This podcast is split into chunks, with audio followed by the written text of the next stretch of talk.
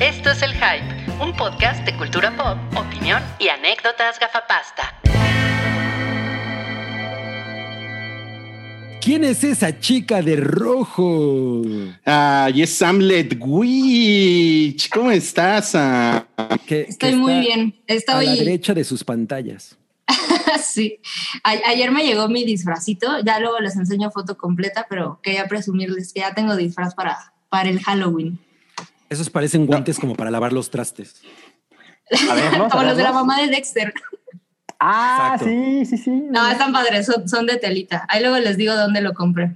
Muy bien. Están pues en el, en el que están fascinados con palabras, ¿eh? Luego, luego les enseño. Viene bien completo el traje, ¿eh? Luego, luego les enseño qué tal. Para que se lo regalen a, a sus amigos. O sea, con, con viene bien completo, ¿te refieres a que además trae el que sacó hasta el final? Eh, no, trae un completito. trae sus mayoncitos. ¿Trae su capita? Ah, el Trae su mayoncito. capita. Ah, Así es. no, pues sí están a- No, pues qué increíble. No, te ves, te ves muy bien, Sam. Muchas, muchas Gracias. gracias por, por, por venir disfrazadita de Samlet Witch. Y también tenemos a Salch Snyder, quien es, es, es una persona, sí, es una persona casi tan intelectual como Snyder. O sea, o sea, soy un estúpido. Están, Zack, Zack Snyder está aquí y Salch está aquí, llegándole. Es la edad, cabrón. ¿no? Da- Dame unos Sí. añitos más. No, y es el saco, el saco, ¿no? Porque ya sabes, Salchi va El saco, el saco Snyder. El Zack Snyder, exacto. es- saco, Oye, saco ese- Snyder. ese- eh, pre- prefiero que ese sea mi nombre, ¿me lo puedes poner? a- ahorita vas a hacer saco Snyder. Muy y bien, no, es que ¿ah? al Te cortas sea, mucho, Rui. te pones un- Híjole. no mames, de verdad. Vienes a estropear nuestro podcast. Sí, ¿qué tal? Tenemos Esto- mucho esto que no probar. pasaba, Esto no pasaba en la hype, ¿eh? Ajá, después de la semana pasada tenemos que hacerlo mejor que nunca en nuestras vidas. Tenemos No, terrible, terrible. Tenemos un compromiso. No me escuchan. No escuchan Es que nada, Te ¿verdad? cortas. Mejor. Y se me corta la también. ¿La qué? La imagen no se te corta, se te corta el audio. Así es, así es. Ya ven, entonces, a la onda. Eso se escuchó bien. Se me hace que eres, que es, es el Snyder Cut de Rui. claro. Bueno, pues imagínate, si, si la IPA durara, o sea, la dirigida Zack Snyder duraría 17 horas, ¿no? Por supuesto. Y sería en slow motion. Así. ¿Qué pasa, Rui? uh, Sí. en mute. O sea, bueno, no estás en Pe- mute. No me- pero sí me muevo, me muevo. Mira, Sí, a ver, pero- ¿puedes ir por un pizarrón y hacer como película muda? Sí, eh, ya, ya te hemos dicho como cinco veces que sí te mueves, pero que no te escuchas. Ustedes Así sigan. Esa es, esa es la señal, la señal de ustedes sigan. Ok, bueno, entonces, eh, para seguir con mi presentación, pues sí, ahora me tocó ser Saco Snyder, que es maravilloso nickname. Además es con Z, ¿no? es lo mejor que le puede haber pasado. Eh, pues sí, la verdad es que sí extrañé venir la semana pasada, pero pues las chicas ya saben, lo hicieron espectacular. De hecho, he estado viendo las métricas y, y es un episodio bastante visto. No estoy seguro. ¿A, a quién le andas viendo las métricas? Qué incómodo. Eh, estoy casi seguro de que sí es el episodio que ha recaudado más dinero. Eh, pero pues eso no me puse a revisar uno por uno. Pero bueno, este, pues muy bien, muy bien, chicas. Queremos que nos digan cuáles son sus planes a futuro con ese, con ese show. Ahora Pero vamos bueno. a tomar la mañanera. La mañanera. Ojalá. No, ma, por favor. Du- duraría como dos horas menos. Exacto. Y este, pues para que la gente sepa de qué se va a hablar hoy, pues hoy hablaremos de Cabri y yo, ya vimos el Snyder Cut en Uy, totalidad, Oigan, ¿y ya me, ya me escuchan ahí? pero sí, pero te escuchas fatal. ¿Me, me sigo escuchando mal? Sí. O O sea- no, no te escuchas cortado, pero te escuchas muy sa- saturado. Así es. Saturado. Ah, ok. Gracias. Y Eso es mejor que fatal. Yo te escucho, pero voy a decidir ignorarte. O sea, es- sabes, es muy, es muy significativo esto. En, en, en la hypa, todo mundo se trata con muchísimo respeto y los, los minutos duran más de 60 segundos, lo cual yo estaba en shock total, ¿no? Claro, y aquí puro pendejo. Y además, algo que me di cuenta es que cuando la gente mandaba dinero así de, ah, ¿cuál es su opinión de tal cosa? Y le dicen, ay, qué lindos, ¿no? O sea, le dicen lindos a los escuchas, cosa que nosotros nunca hacemos. Claro que no. No, pues Mira, Salchi, hasta los mutea en el chat. Yo vi, yo Sí, vi eres el comentario- Perdón, yo vi un comentario por ahí que decía, es que aquí sí nos tratan como personas. Me pareció muy cagado. Como seres humanos, exacto. Sí, lo leí. Ya- Este, ya. ¿Ya te escuchas mejor, Steve Sisu? Ya, ya me escucho mejor. Ajá. sí. Pero es la abuelita Medeiros. Ah, abuelita, Me- pero y la abuelita Medero está atrás de él, ¿no? ¿Dónde está? Hasta Bueno, un lado, creo. Ah, What, también- what noise Ruiz. A la, a la Medeiros por aquí. Está una de sus 18 pistas. Ahí está rico el solecito que le está dando, ¿eh? No mames. Pues no, fíjate que no es solecito. Ah, Ah, nomás el reflejo. Ah, Parece como póster de Cocoon.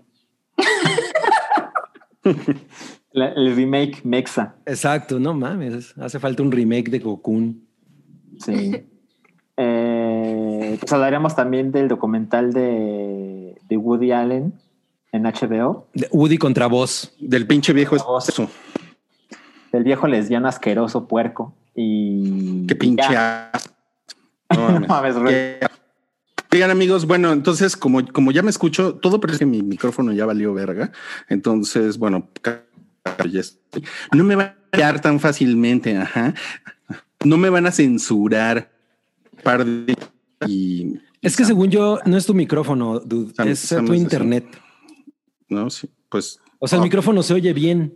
No, pero ¿sabes qué, Cabri? Yo he hablado en esos momentos con Roy y yo creo que sí su micrófono, porque además su, el video que nos manda es de buena calidad. ándale, ándale, pinche Híjole. chaparro. Yo creo que es Ah, una cosa de Pinche hardware. echa la mezcla. Un cable Mira, y- ahí. Soy el echa la mesa. El día de hoy eres, eres hecha la mezcla. ¿Te estás contento con tu nick? Es que soy DJ. Este Está- está bien Para los padre, que no sepan, bien. Echa la Mezcla era un personaje legendario de aquellos tiempos de toque de queda que básicamente era yo troleando a todo el mundo y Rui pensaba que era un cabrón de fuera. Hasta estuvimos averiguando su IP. Yo, yo recuerdo esa historia, la contaron de, ya, ya descubrimos dónde está este sujeto. A ver, Está, está, en Televisa. adentro de Televisa. ¿Quién? Y yo ya no pude aguantar y tuve que confesar. No, pues ahí está. Ese es Hecha la Mezcla. Y bueno, ya están viendo ahí la abuelita Medeiros Cam. Efectivamente, esa es ah, la abuelita Medeiros que está echándose su siesta. Y el día de hoy les, les queremos decir que tenemos super chat. Recuerden que usted puede poner un comentario en el super chat. El día de hoy no va a haber rifa. De hecho, les debemos rifa. Les debemos la rifa del, del Toby Pack de la semana pasada. No hemos, no hemos hecho esa rifa, pero ya tenemos el Toby Pack. Esa es una buena noticia. Nuestros, nuestros amigos de seischelas.com ya nos pasaron este, este Toby Pack. Se los vamos, se los vamos a mostrar ahí en las redes sociales próximamente. Eh, para no confundirnos, el día de hoy, pues no, no va a haber mezcla porque pues, los chelas le echaron la hueva. El hype que habla mal de sus patrocinadores le, le, le echaron la hueva y no nos mandaron el pack de hoy. Así es que pues lo, ¿Qué, sentimos. ¿Qué está haciendo ese chelito botella? Se me hace que está con unas chicas acá. Ah, o a lo mejor no he terminado de ver el Snyder Cut. Está viendo el Snyder Cut, justo. Creo que es, es la novena vez que lo ve. Entonces, hardcore. Y no, y no le entiende. Sí. Oigan, pero además queremos, queremos contarles muy especial. No Muy especial. micrófono. ¿Qué es Ah. eso muy especial que nos quieres contar? Oh. Sí. Sí, mire, Queremos le contarles que vamos a ofreciendo- papas. Vamos a hacer papas calientes. Vamos a hacer papas calientes. Pues sí, mire, como usted lo vio en Twitter y si es nuestro Patreon, pues también lo vio en Patreon y si nos sigue en Facebook, pues también lo vio en Facebook y si nos sigue en Instagram, seguramente por ahí vio una taza que subimos hace unos días. Es la taza de Cafeciguis con el hype. Eh, cuando hicimos pop a través de inteligencia artificial muy avanzada, No, bueno. Salchi dijo, no me gusta, quiero que sea amarillo. Entonces, bueno. Yo, yo- a mí también me la gustaba más a amarillo, lo siento. Y a dos. Ok, y Ca- Cabri también dijo, Cabri dijo, no me gusta, quiero que sea amarilla también. Entonces, bueno, pues la vamos a hacer amarilla, ¿ok? Ahora, bien, la, la playera le maneja el, el logotipo del hype con la gafapasta. Ujú. Eh, no incluye el reloj, ni la cartera, Ni el los dinero. billetes. Ay, los 100 pesitos, ¿no? Ah, sí. No, Ni, lo- ni los dad jeans. sí. Los dockers. ni lo- los do- sí que pedo con los dockers, pero está bonita y miren aquí aquí abajo les voy a les voy a decir, voy a utilizar las herramientas del internet. Aquí abajo queremos ponerle algo, queremos ponerle este, Una frase. cultura pop y anécdotas pasta o le no cállate o pican y candentes algo, ¿no? Pero para eso pues queremos que ustedes nos ayuden con sus votos porque todavía podemos hacerlo. Entonces, esta, esta playera se va, se le va, se le va a dar a las personas que entren en, decía, de 17 dólares mensuales en, en, en el hype, en el Patreon de Hype. Y después de tres meses, después de tres meses que estén en esta, en esta membresía, van a recibir la playera. A los seis meses le vamos a dar lo que le llaman la, la taza conmemorativa de Café Sigüis con el hype.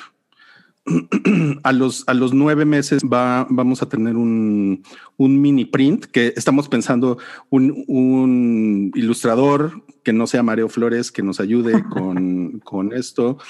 Ah. Eh, o sea, por ejemplo, teníamos por ahí lo del holocausto zombie que alguna vez hizo este. Ay, ¿cómo se llama este cabrón? Trabaja en Marvel. Eh, Eh, Ramos. no, Es otro. algo así, McFarlane. algo así, pero no. Stan Lee. Algo así, mamos, mamos. Ok, no, este Tunfeth. Ah, Tunfeth. ¿Trabaja en Marvel?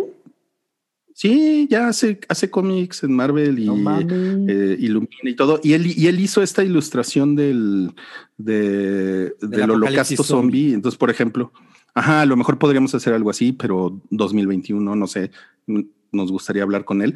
Y en el mes 12, porque esto es, es- esto es lo que le llama Patreon un plan de lealtad. Entonces, en el mes 12 va a haber una segunda playera que, por ejemplo, a mí me gustaría que fuera una playera de demonios. Es una cosa que, que me encantaría tener el logotipo de demonios ahí en el pecho. Estaría Pero pues ustedes tienen que votar. Eso estaría muy, Así es. muy, muy chingón. Eh, la, la membresía de 17 dólares les da, pues le- les da acceso a estos, a, a estos cuatro eh, productos de merch. A ah, y una ¿Lo del señora. Coppel? No mames, Rui Bot está maravilloso. A ver. Ah, Estoy hablando como robot. Ya, ya se Ya no. mejoró. Ya mejoró. Sí, esa foto sí es como de mejoró. Coppel, ¿no? Sí. Sí. Pero alguien tendría un problema con, con el, ¿cómo decirlo? Pues, pues el chavo, ¿no? ¿Cómo le hacemos, no? Claro. Pues sí. No, pues muy Pues- bien, ¿eh? Ajá, entonces, y, y bueno, y con este, con esta membresía, pues también tienen lo que damos en la membresía de 5 dólares, que, que es todo el hype que hacemos en Patreon. Entonces viene ahí, viene ahí contenido, ¿no? Ah, y una cosa más. Ya eh, las personas que hicieron su upgrade de 5 a 17 dólares en este nuevo, en este nuevo tier, nos van a acompañar en los próximos cafecigües con el hype como, como parte del staff. Eso también es, es uno, es uno de los goodies que va dando.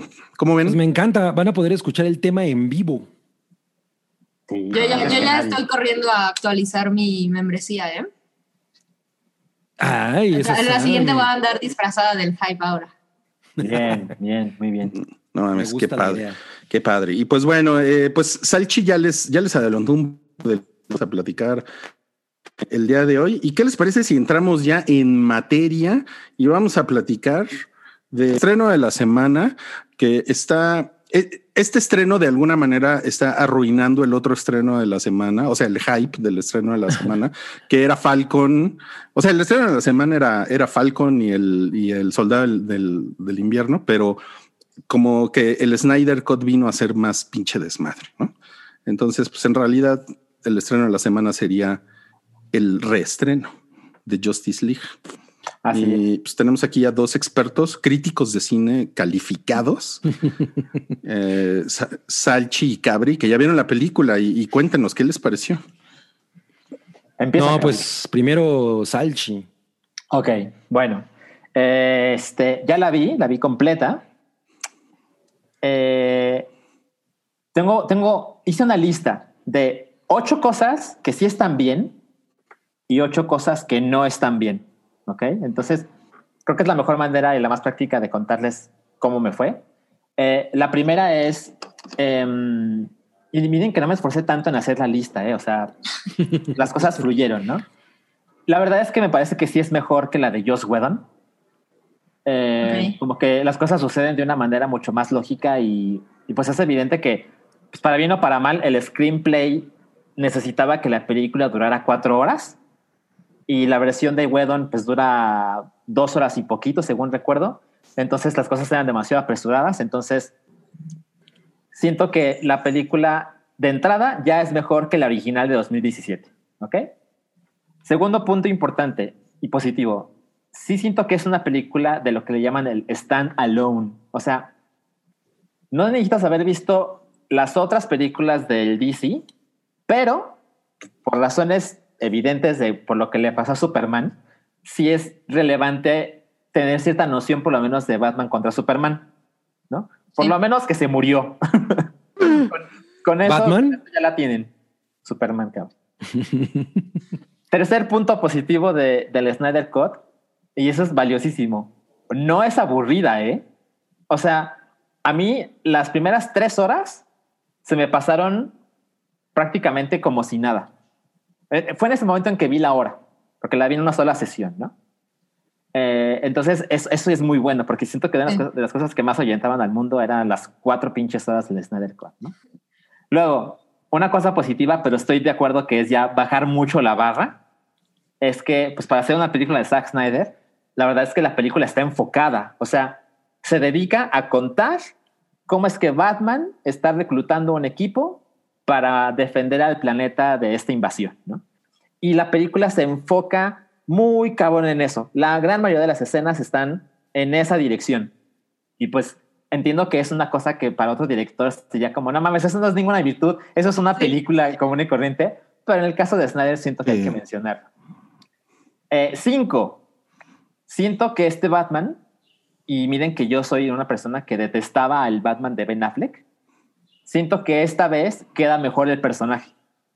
O sea, el tiempo extra que le dan y las acciones de cómo contribuye Batman, siento que lo hace mejor. Para nada es mi Batman favorito, por supuesto que no, pero por lo menos empiezo a entender, bueno, pues por eso quiero a Ben Affleck, ¿no? Porque tiene cosas que hacer.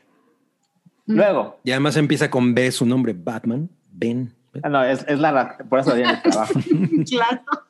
Eh, seis, Cyborg. Eh, a pesar de que nunca me creí esta onda de ¿para qué quiero vivir si soy un cyborg? Que es una parte melodramática que tiene la película. Eh, la verdad es que siento que el tiempo extra que le dieron justifica muy cabrón su rol en el equipo. Entonces, sí hace. Es uno de los, personajes que más mejora en el Snyder Cut, sin duda. ¿Ok? Siete. Y de nuevo, barra muy baja. Yo no sé qué va a pensar Cabri, pero considero que la acción en el Snyder Cut es comprensible. O sea, entiendo dónde está cada quien y Mm. cuando se ven ciertos madrazos y explosiones, tengo una noción de qué es lo que está sucediendo, ¿no? Hay otros momentos en la película, en las historias dramáticas, que no entendía mucho de lo que sucedía, sobre todo al final, pero en las escenas de acción me parece que cumple, ¿no? Y el, el, el punto número 8 que considero positivo es, eh, siento que las escenas de Superman, para mí que, que pues no soy fan del personaje, la verdad es que sí me emocioné. O sea, ya todos sabemos el nuevo traje de Superman y, y pues sabemos lo que pasó con él, lo acabo de mencionar hace unos segundos. Entonces, cuando evidentemente Spoiler. hace su aparición, no, no es un spoiler, es, es obvio Spoiler. que, que eso es lo que Spoiler. sucede. Eh, de hecho, hay, clips oficiales donde se ve el nuevo Superman. La verdad Spoiler. es que sí me prendí. Eso está muy cool. Eso, esas son las ocho cosas positivas que encontré del Snyder Cut. Ahora van las malas. Oye, pues no está mal. ¿Verdad que no suena tan mal? O sea, ¿no? No. Ok. ¿no? Pero por Eres- eso las noticias eres muy buenas gen- primero. Así es. Eres muy primero generoso, Salchi. Eres muy generoso. He, he intentado cambiar, ¿no? Mira, cosa mala número uno. Pues Snyder sigue siendo un sujeto que es un pésimo narrador, ¿no? O sea, la manera en que cuenta sus historias es entre estúpida y rebuscada y adolescente, idiota. Es, tiene sus grandes deficiencias y pues él francamente como que no, no sabe contar muy bien las historias. Y, y por ejemplo, algo que me sucedió es que me, me pareció imposible en algún instante de la película sentir que el mundo estaba en peligro. Y la película Ok. dura cuatro horas, ¿no? Entonces, si la película se enfoca mucho a eso, yo jamás pensé, no mames, ya valimos, ya valimos madres, ¿no? O, o este personaje que me cae poca madre, ya, no, nunca, cero. Eh, hay un personaje, así lo, de amigo lo voy a decir, que de Spoiler. alguna manera no se comporta como otros personajes esperaban. Y es un drama, ¿no? Es, es, es así, un, no mames, ahora qué vamos a hacer, ¿no? Y en seis minutos se resuelve. Así, en seis minutos el sujeto dice, ah, chinga, ¿no? Ya, ya, no se preocupen, aquí estoy de vuelta. Es, es muy idiota. Ok. Luego, dos, eh, como la mayoría de las escenas son de noche, porque pues ya saben, es Darks, eh, es otra de esas películas donde no sabes cuánto tiempo ha sucedido. O sea, no sabes si van seis días o seis meses. y, y, por ejemplo, hay, hay, un, hay un personaje que lo ponen en cuarentena y como que a las tres horas lo dejan irse a su casa. es como, ¿por qué esa clase de cosas suceden? no?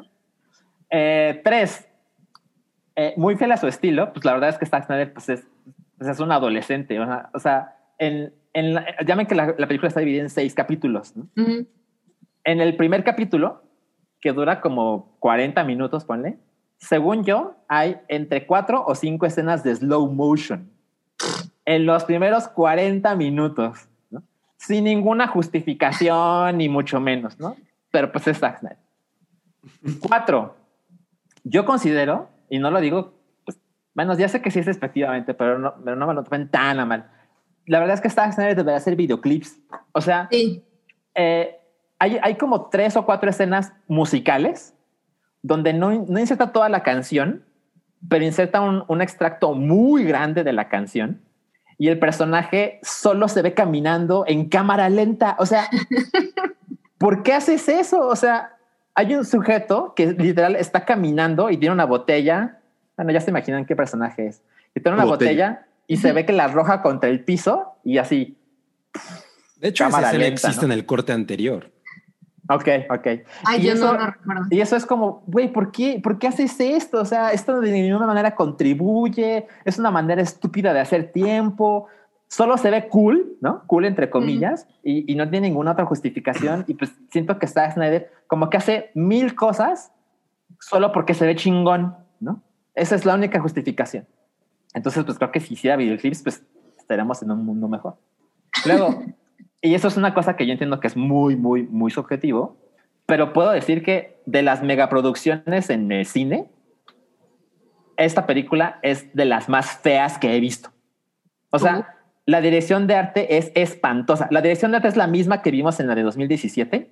O sea, esto siento que no hay cambios. Hay, hay un- el cambio de apariencia de Steppenwolf, ¿no? Que todos sabemos. Pero más allá de eso, pues así es como Zack Snyder quería que se vean las cosas y hasta Joss Whedon lo, lo permitió. ¿no? Es una película fea, oscura en el sentido de que no entiendes como entre personajes y fondos, de que se ven raros. O sea, yo no entiendo, por ejemplo, la apariencia de Darkseid. Yo no sé, tomando en cuenta esta comparación con Thanos, Es, es not Thanos, por favor. no Thanos, el personaje se ve fatal, ¿no? O sea, el, el CGI es muy, muy Spoiler. En el, en el tráiler se ve mal. Ajá, Spoiler. exacto. Y por ejemplo, más allá de prefiero Marvel que DC, etcétera, creo que podemos coincidir en que la apariencia de Thanos, que pues es una comparación absolutamente válida, pues te hace pensar que ahí hay un ser vivo imponente, ¿no? Ujú. Lo que siento con Darkseid es una madre que habla y ahí está el CGI. Cuidado, Andrés. oye. Luego. Oye, oye, una, un, un, un, un paréntesis ahí. La verdad es que ha sido útil, Salchi, con tu. No hasta parece que sí te gustó. Pero, o sea, con, con, con Darkseid, yo creo que hay dos importantes. La verdad es que Thanos, o sea, Spoiler. el, de- el, de- el desarrollo de Thanos, año, ¿no? Spoiler. que era el más morado y más quijado. ¿no? Sí. A lo que acabamos viendo. O sea, sí fue lo uh, realmente estuvieron perfeccionando poca madre. Güey, te oyes como cyborg. Neta, me, me escucho como cyborg. Ahora Pero entendemos la base. Exacto, entendemos la base. Es como, es como si dijeras rojo estuvo ayer. Bueno, como- pero, pero ahí, perdón, Sergio, o sea, yo Sí. creo que la diferencia con Thanos es que la primera vez que lo vimos y que lo fueron perfeccionando, pues la verdad es que sale dos segundos. La primera vez que lo vimos como, ok, no se siente terminado, pero no te echaste una película completa con Thanos viéndose piñatón. Correcto. O sea, el Thanos Bueno, y además aquí, aquí también, mm, no sé si sigo robot, ¿sigo robot? No, No, aprovecha. Bueno, ok, voy a aprovechar, voy a aprovechar para hablarles de Ethereum. No, este, Esa es la señal de te oyes robot. Ok, ok, ok, gracias. O sea, pero además aquí, pues la, la verdad es que sí son efectos con, nah, son efectos con un, con un presupuesto pues, que sacaron de la manga, ¿no? O sea, también le dieron una cosa 70 medio- millones. Yo voy a decir una cosa al respecto. no, pues no, Eh, es de la manga porque no es mucho dinero. No, pero hay, hay maneras de hacer esto. Y la- una cosa que pasa con Thanos es que es una combinación de técnicas. sí. Y en Claro. Darkseid es, es evidente que no. Es, Es una- CGI, claro. es un cinemático de Soul Calibur otra vez. Pero por, por eso, por eso les digo, o sea, es que Thanos fue todo una, o sea, desde el casting del cabrón, este, e- él estuvo con los actores, este güey, ¿cómo se llama? Este Josh Josh, Brolin, ¿no? O sea, Darkseid, no, o sea, Darkseid, la verdad es que es una cosa que, pues, que acaban de hacer, ¿no? Entonces, o sea, o sea, creo que sí es algo diferente. Bueno, y lo otro creo que, que creo que es importante es que Darkseid es, eh, o sea, Thanos es una copia de Darkseid, ¿no? Sí, claro. Así es. A mí es. me gusta más que sea not, not Thanos. Eso es para que no andes de, de naquito cabri diciendo que Tano, que Darkseid imitó Not a Thanos. Thanos. Ok. Pero mira, ejemplo, eso, eso del CGI, pues sí, o sea, eh, veo tu punto, ¿no? Ahora, tampoco son 70 millones totales, o sea, porque está todo lo que le dieron antes de lo que filmó Zack Snyder. Exacto. Todo lo que le dieron a Josh Whedon, eso no importa porque no hay ni un frame de Josh Whedon en esta película, todo es de Zack robó. Snyder. Entonces eso a la basura. Entonces él tomó lo que ya había filmado antes de la desgracia familiar y los 70 millones le sirvieron para esta parte. Pero, por ejemplo, los, los, las cinematics de, de acción, o sea, las escenas de acción, francamente parece como un cinematic de un videojuego de hace 10 años. O sea, hay unas escenas que incluso a mí me gustaron en el sentido de, oye, lo que sucede está chingón, que es bueno con las Amazonas, tiene una escena de acción muy chingona al principio, pero la calidad, o sea, la dirección de arte y los visuales se ven de hace 10, 15 años más o menos. Se ven viejos, se ven, se mueven raro, ¿no? Eh, y otra cosa, hay un personaje que no les puedo decir quién es. Eso, eso sí sería un spoiler. Pero Cabri, Cabri debe saber a quién me refiero. Es un personaje que dices, no mames, que decidieron que así se iba a ver. O sea, se ve el maquillaje, la, la caracterización es de risa. O sea, no puedes creer que esto es una megaproducción, que hay millones de personas vueltas locas por verlo en ese instante, porque es como, es como una botarga, así como, como del Superama. O sea, fatal. O sea, se ve súper pinche. Y yo me acordé de, bueno, es que también si digo de quién me acordé es un spoiler porque la gente va a entender, pero Spoiler. siento que hay fans de ese personaje que van a decir, no mames que me hiciste esto, porque se ve espantoso, o sea, quiero ser muy enfático, se ve como ni siquiera las, se ve peor que cualquier personaje de superhéroes que he visto en los últimos 10 años. Se Wow. ve muy, muy mal. Bueno, Oye, por la boquita rara de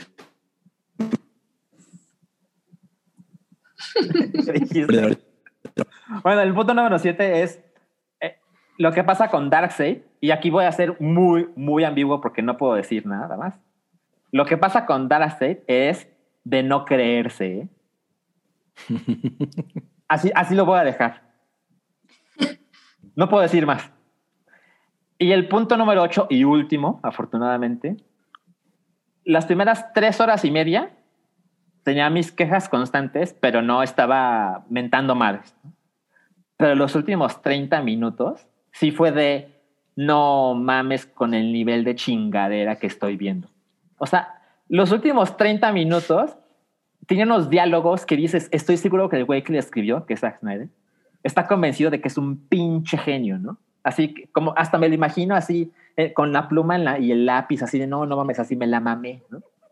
Pero, pero es increíblemente estúpido. Y si yo creía que lo peor del Joker de Jared Leto sucedió en Suicide Squad, es porque no había visto el Snyder Cut. No, cállate.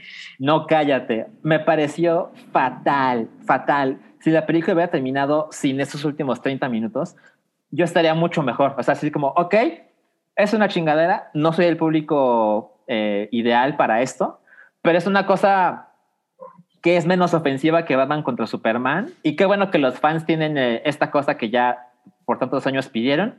Podemos seguir adelante con nuestras vidas, ¿no? Pero esos últimos 30 minutos destruye muchísimo la sensación que yo tengo de la película. Y, y pues no sé cómo va a reaccionar el, el resto de las personas, pero a mí me parece que es el, el, el Joker de Jared Leto ahora es muchísimo peor. Wow. Cabri. Pues a ver, yo voy a empezar diciendo eh, primer spoiler. No soy la audiencia para esta película. Ajá, Spoiler. ajá. Spoiler. Dos, no me aburrí. O sea, lo que puedo decir a su favor es no me aburrí. Yo a mí también en efecto se me fue mu- mucho más rápido de lo que estaba esperando. Eh, es, eh, es una película tan solemne, tan cabronamente solemne. O sea, el, el humor es mínimo y el, el humor únicamente llega por parte de un personaje que, pues, obviamente es el personaje de Flash. Es lo único que hay de humor en toda la película y pues, está bastante baboso. Eh, pero bueno, eso no es importante. Pero es tan solemne que a veces parece una parodia. O sea, mm, Sí. yo neta había, había veces que decía, güey, no mames, o sea, qué pena. Ay, qué pena decir estas cosas de esa manera, con esa cara. O sea, estaba viendo a los actores como, no sé, yo, yo siento que esta escena, el cinemático este del final donde todos están reunidos en contrapicadas, se ven No. incómodos. No mames. O sea, ellos se ven incómodos, ¿no? Eh, dos cosas que, que decía Salchi que me, que me pareció interesante retomar. Las escenas de la película se entiende, por, o sea, sí entiendes qué es lo que está pasando, hacia dónde va, todo. Eso es probablemente el mayor logro del, de, de esta versión. Eh, el diseño de producción es fatal, cosa que me parece interesante porque es de Patrick Tatopoulos, que es el güey que hizo los diseños de producción de Dark City, eh, de Independence Day, que a mí me encantan esos. Es, es como reinterpretar a los aliens clásicos, ¿no? Pero también hizo al Godzilla gringo, el primer Godzilla gringo que todo el mundo odia. Yo amo ese Godzilla, cabrito. Que, pues como que todo el mundo lo odia. ¿no? O sea, digo, a mí no me caga, ¿eh? yo tenía mi muñeco, ahí tengo todavía mi muñeco.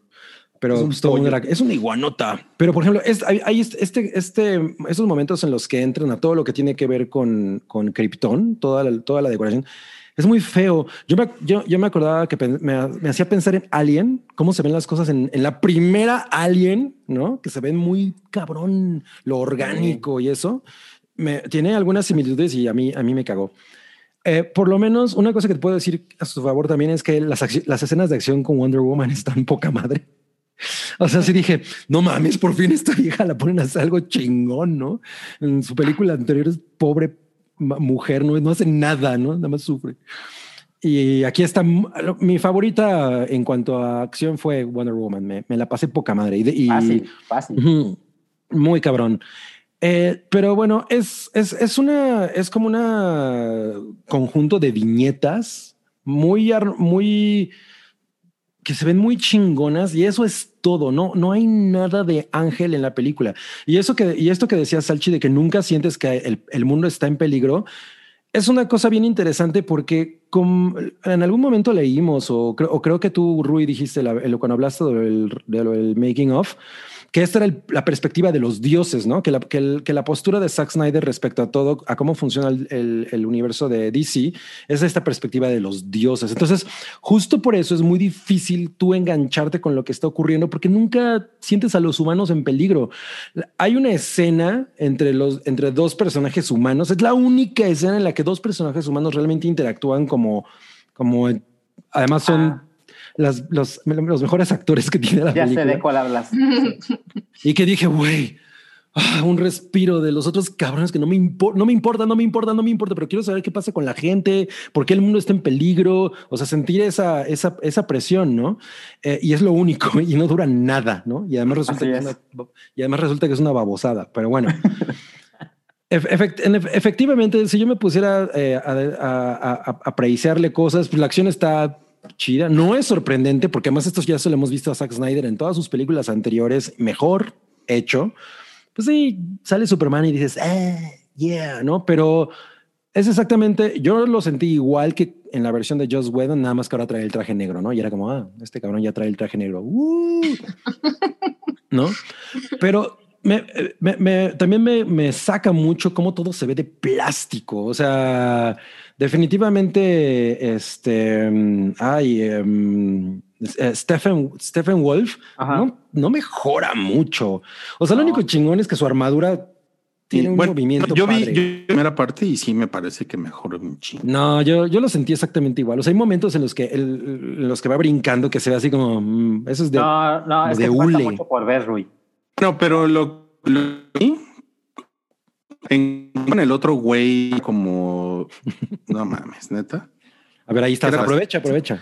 que era como como de plastilina y con la nariz así, como que horrible. A mí sí me parece que mejoró, pero bueno. Pues sí, o sea, yo, yo, yo, yo definitivamente no, no, no, no lo siento como un villano de peso que digas, no mames, qué chingón, ¿no? O sea, la neta es que no, no me sorprendió de, para, para nada.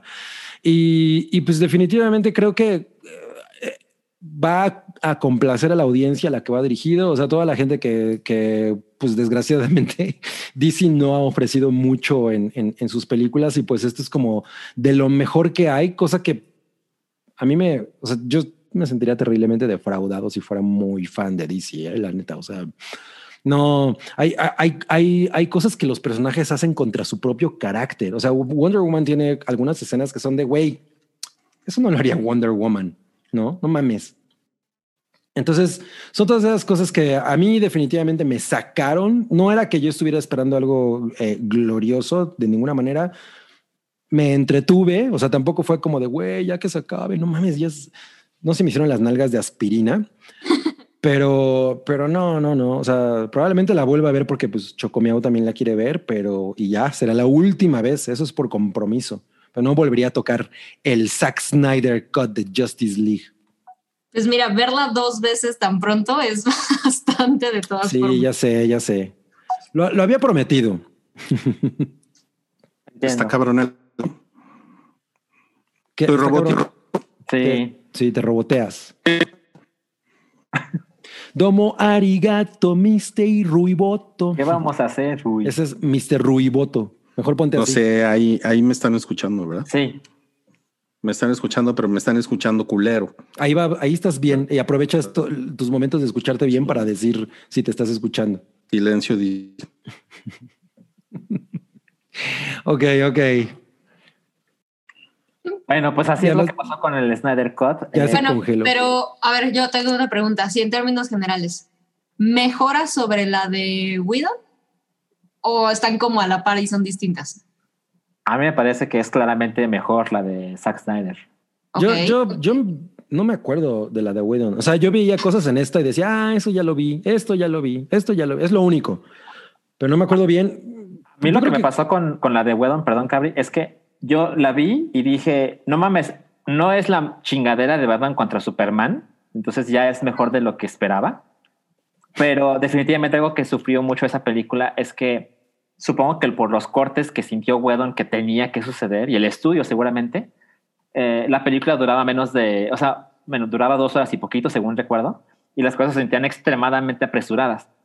Aquí el contraste es que como dura cuatro horas, es lo que les digo, siento que el screenplay de origen requería una película de cuatro horas y pues como le dijeron a Zack Snyder, haz lo que tú pinches quieras, pues se salió con la suya.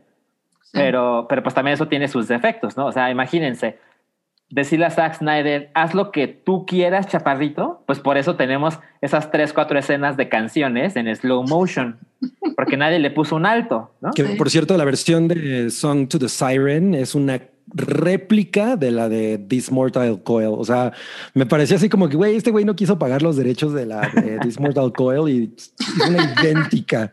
¿no? A lo Ya no mejor le alcanzó con sus dinero. 70 millones. Sí, fue como Exacto. muy raro.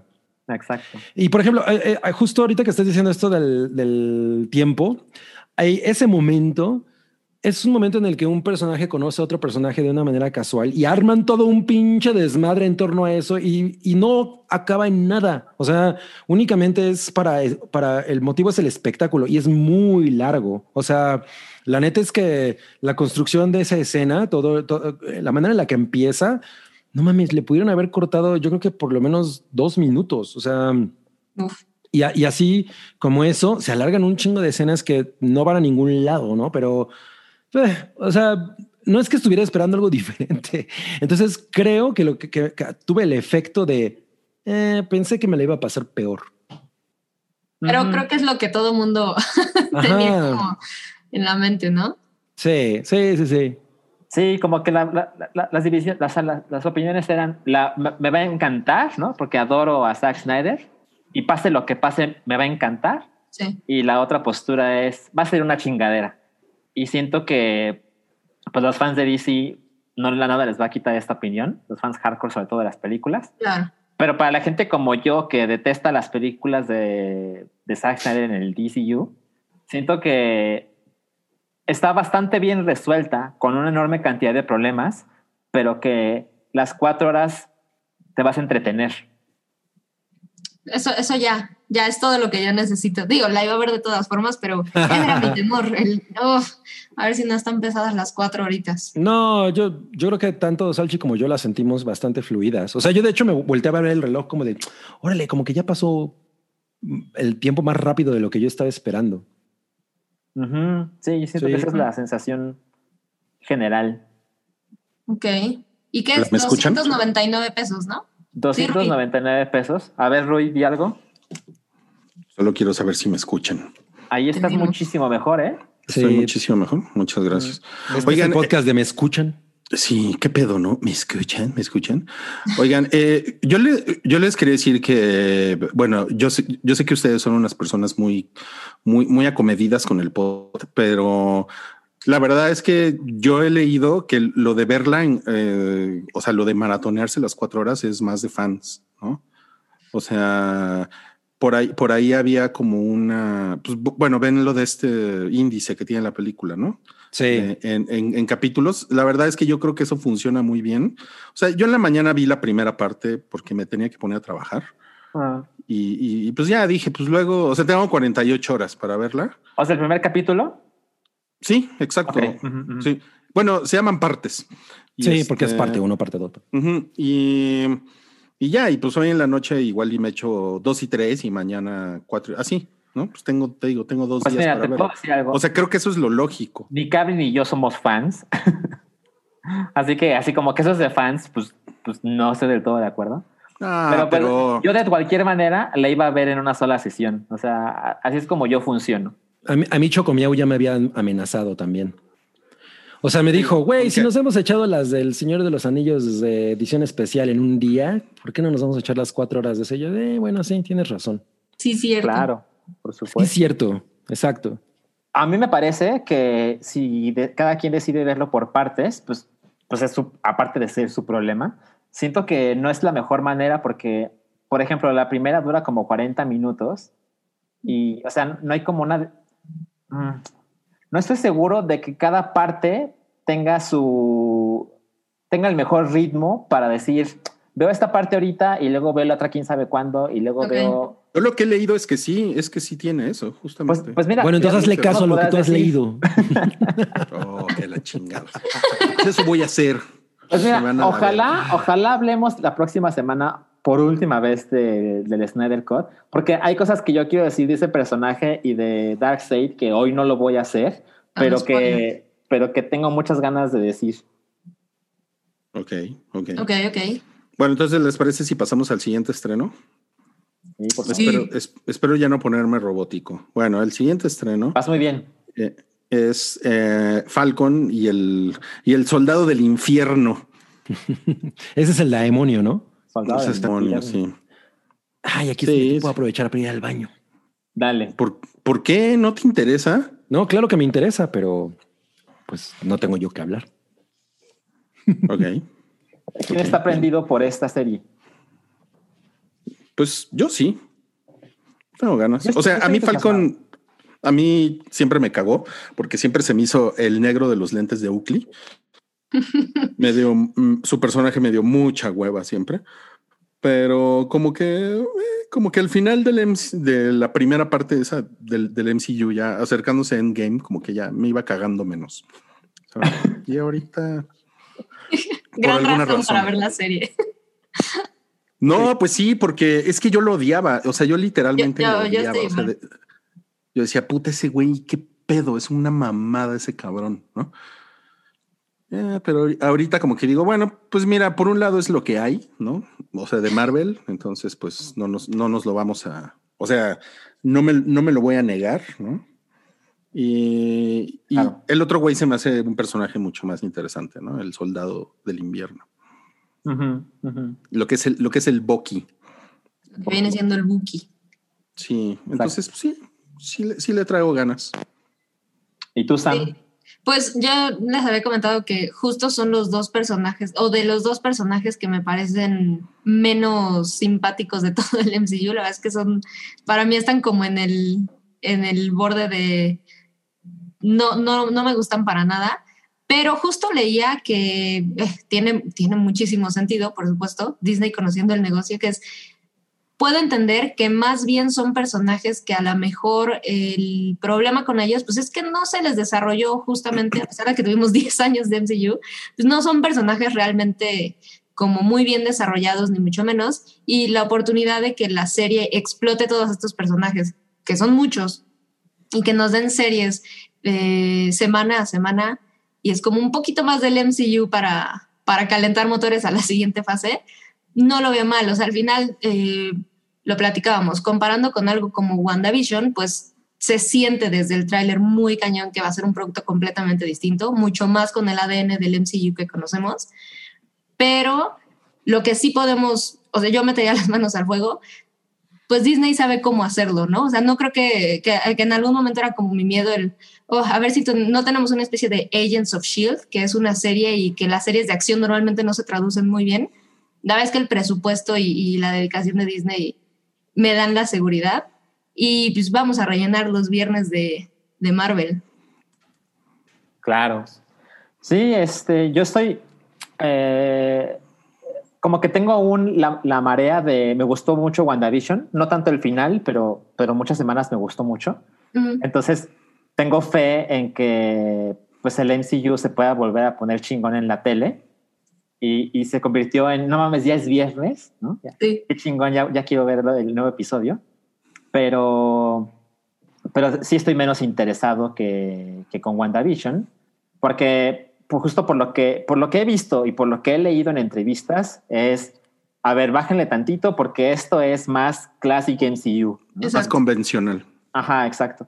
Entonces, pues yo estoy pues, ligeramente cansado de eso y, y además con dos personajes que pues coincido con Sam, no son los que más me emociona ver, pero siento que ya tienen un nivel de expertise muy cabrón como para decir, vamos a hacer que la gente se haga fan de estos dos sujetos, ¿no? Totalmente. A mí, por ejemplo, y, y- y me he dado cuenta de que soy una minoría en ese sentido, eh, para nada disfruté tanto Civil War como siento que la mayoría de las personas, o sea, Ujú. Wookiee habla muy bien de Civil War y hay gente que la pone hasta arriba de todo el MCU. Estoy Y pues- contigo, ¿eh? A mí me parece que pues es una película que sí, sí, sí ofrece cosas diferentes para el MCU porque se ve que tiene más interés en la trama, ¿no? Es una película de espías, etcétera. Pero siento que pues muestra las flaquezas del MCU que no es lo que mejor sabe hacer. Eh, y para mí lo mejor del MCU es cuando es como tener tus juguetitos y ponerlos a pelear como mensos, como Endgame o Infinity War, etcétera. Pero, pero bueno, eso, eso me crea a mí como, puta, a lo mejor no soy la persona ideal para disfrutar eh, esta serie de, de Disney Plus, pero por supuesto que lo voy a intentar. Y me decía Sam que son seis episodios, ¿no? Ajá, son seis episodios nada más, van a durar entre 40 y 60 minutos y a diferencia de WandaVision, aquí solo van a soltar un episodio mañana viernes y va a haber uno cada semana, seis semanas. Ok.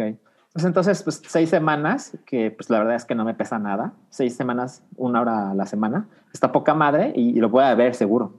Claro. Oye, Salchinadas, una duda. No, no sé si te referías a Civil War o era eh, Winter Soldier, No, a Civil War, la película. ¿sí? O Yo sea, creo que es que el lugar, o sea, el- el- la idea de que la gente lo ponga a hacer es el, es el factor Spidey, ¿no? Como que Ah. están cegados por el factor Spider-Man. A- a Y, mí la, y la me- batalla esa en el Sí, aeropuerto. en el Porque- aeropuerto, claro. Sí. Cuando, cuando salió esa película, a un chingo de gente le gustó.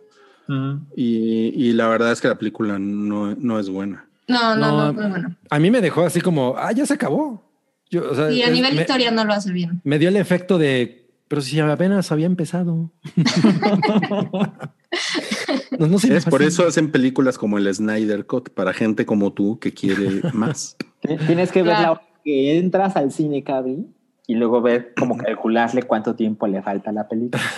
sí, va. sí. ok, ok. ¿Con Eh, qué seguimos, Rui?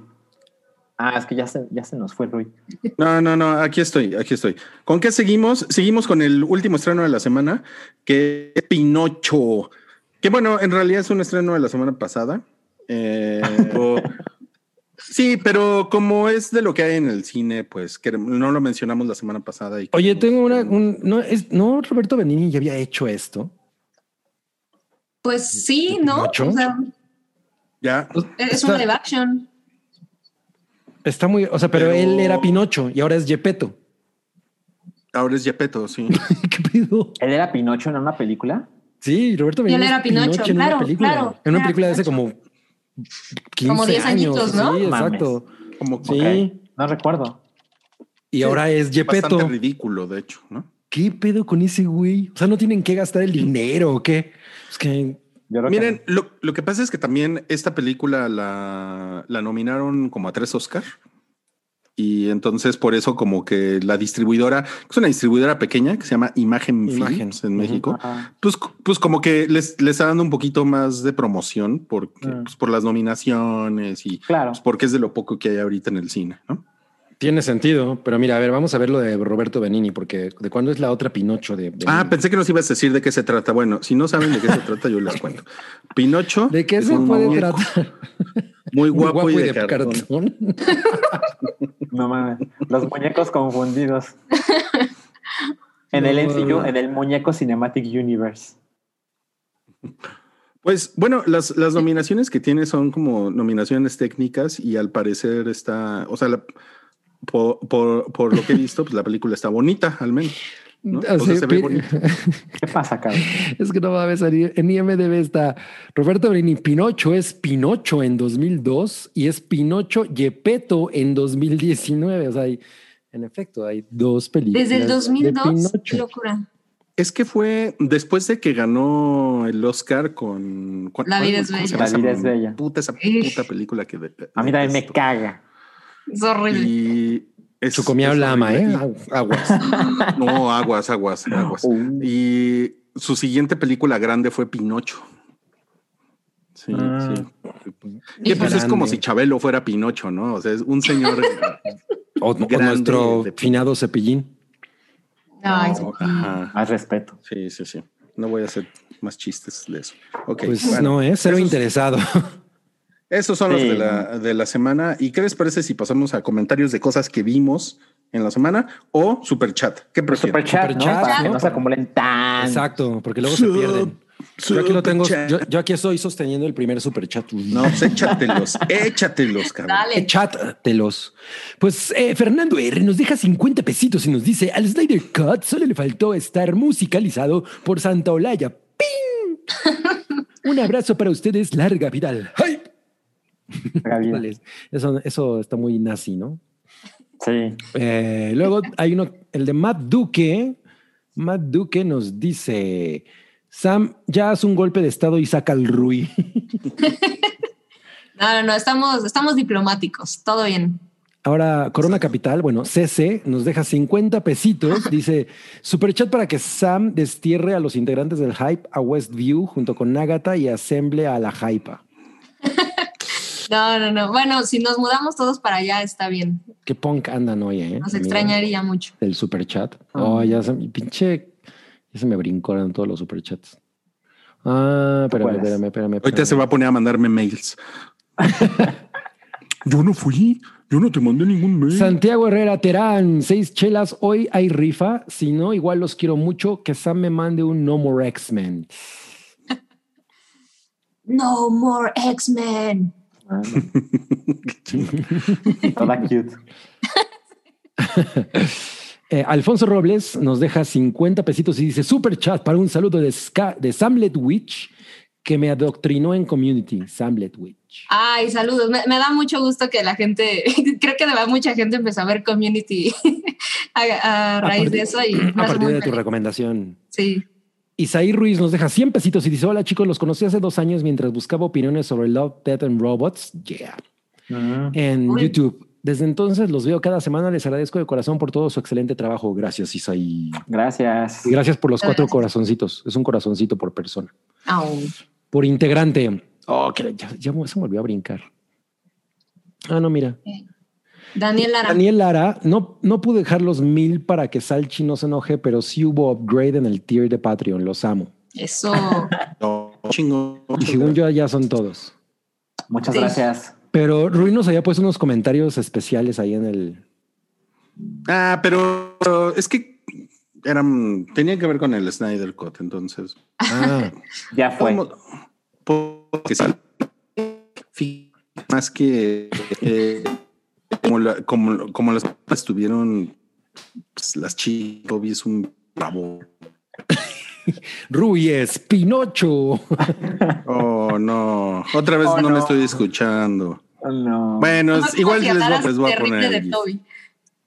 Ah, la cortinilla. Eso es todo. Muy bien. Pero los estrenos ya lo hablamos. Ya terminó estrenos de la semana. ¿Cómo? Ay. ¿Acaso Ruy es Toby? ¿Qué está pasando aquí? No, a ver, así. Esperen, esperen. Da, da, da, da, da, da, da. Díganme si me escuchan, porque Sí, ahí sí te, sí te escuchamos. estoy muy, muy traumado por robótico. Estoy Qué robótico. desastre. Este, sí, pues más o menos te escuchamos. Cosas, Eh, cosas que Eh. vimos en la. ¿Y no tiene rola? ¿No tenían rola esas cortinillas? No, porque nos tira YouTube, ¿no? Exacto. Entonces, entonces Toby se puso las, los hizo GIFs. No, pues muy bien, muy bien. Vamos a comenzar con likes. uy, uy, uy. No mames. ¿Quién la vio? No, pues Sa- Sammy, ¿Quién Rui. creen? No mames. Pa- pa- para eso están, ¿no? Sí. Era- no era nada difícil este, atinarles allí. Para eso me gustaban. Sí, No, mira, a diferencia, a diferencia del Snyder Cut, así, en cuanto la subieron, minuto uno, yo estaba en, en Amazon Prime viendo, Ajá. viendo Guerra de Likes.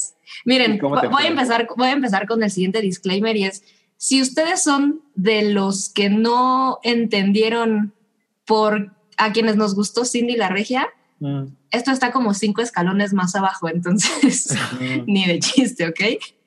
Em, Eso es un warning, Pues- ¿no? Así es. Guerra de Likes es una película mexicana eh, que se estrenó en Amazon Prime Video el, eh, a principios de esta semana, el día 12. Ok. Y eh, protagoniza Regina Blandón y eh, Ludvika Paleta. Son las principales. Dirige esta mujer que, la verdad, es que no conozco mucho su trabajo. Ella es española, sería, se llama María Ripoll. Me suena mucho su nombre, pero, pero cuando busqué realmente sus películas, la verdad es que no he visto ninguna. Em, y se puede sentir que sí está dirigida por, por una mujer, en el sentido en Mm. que son un poquito como más sinceras las interacciones entre ellas y no está realmente muy sexualizada, algo que sucede mucho en el cine mexicano. Yo pensé que esto era un comercial de Santander.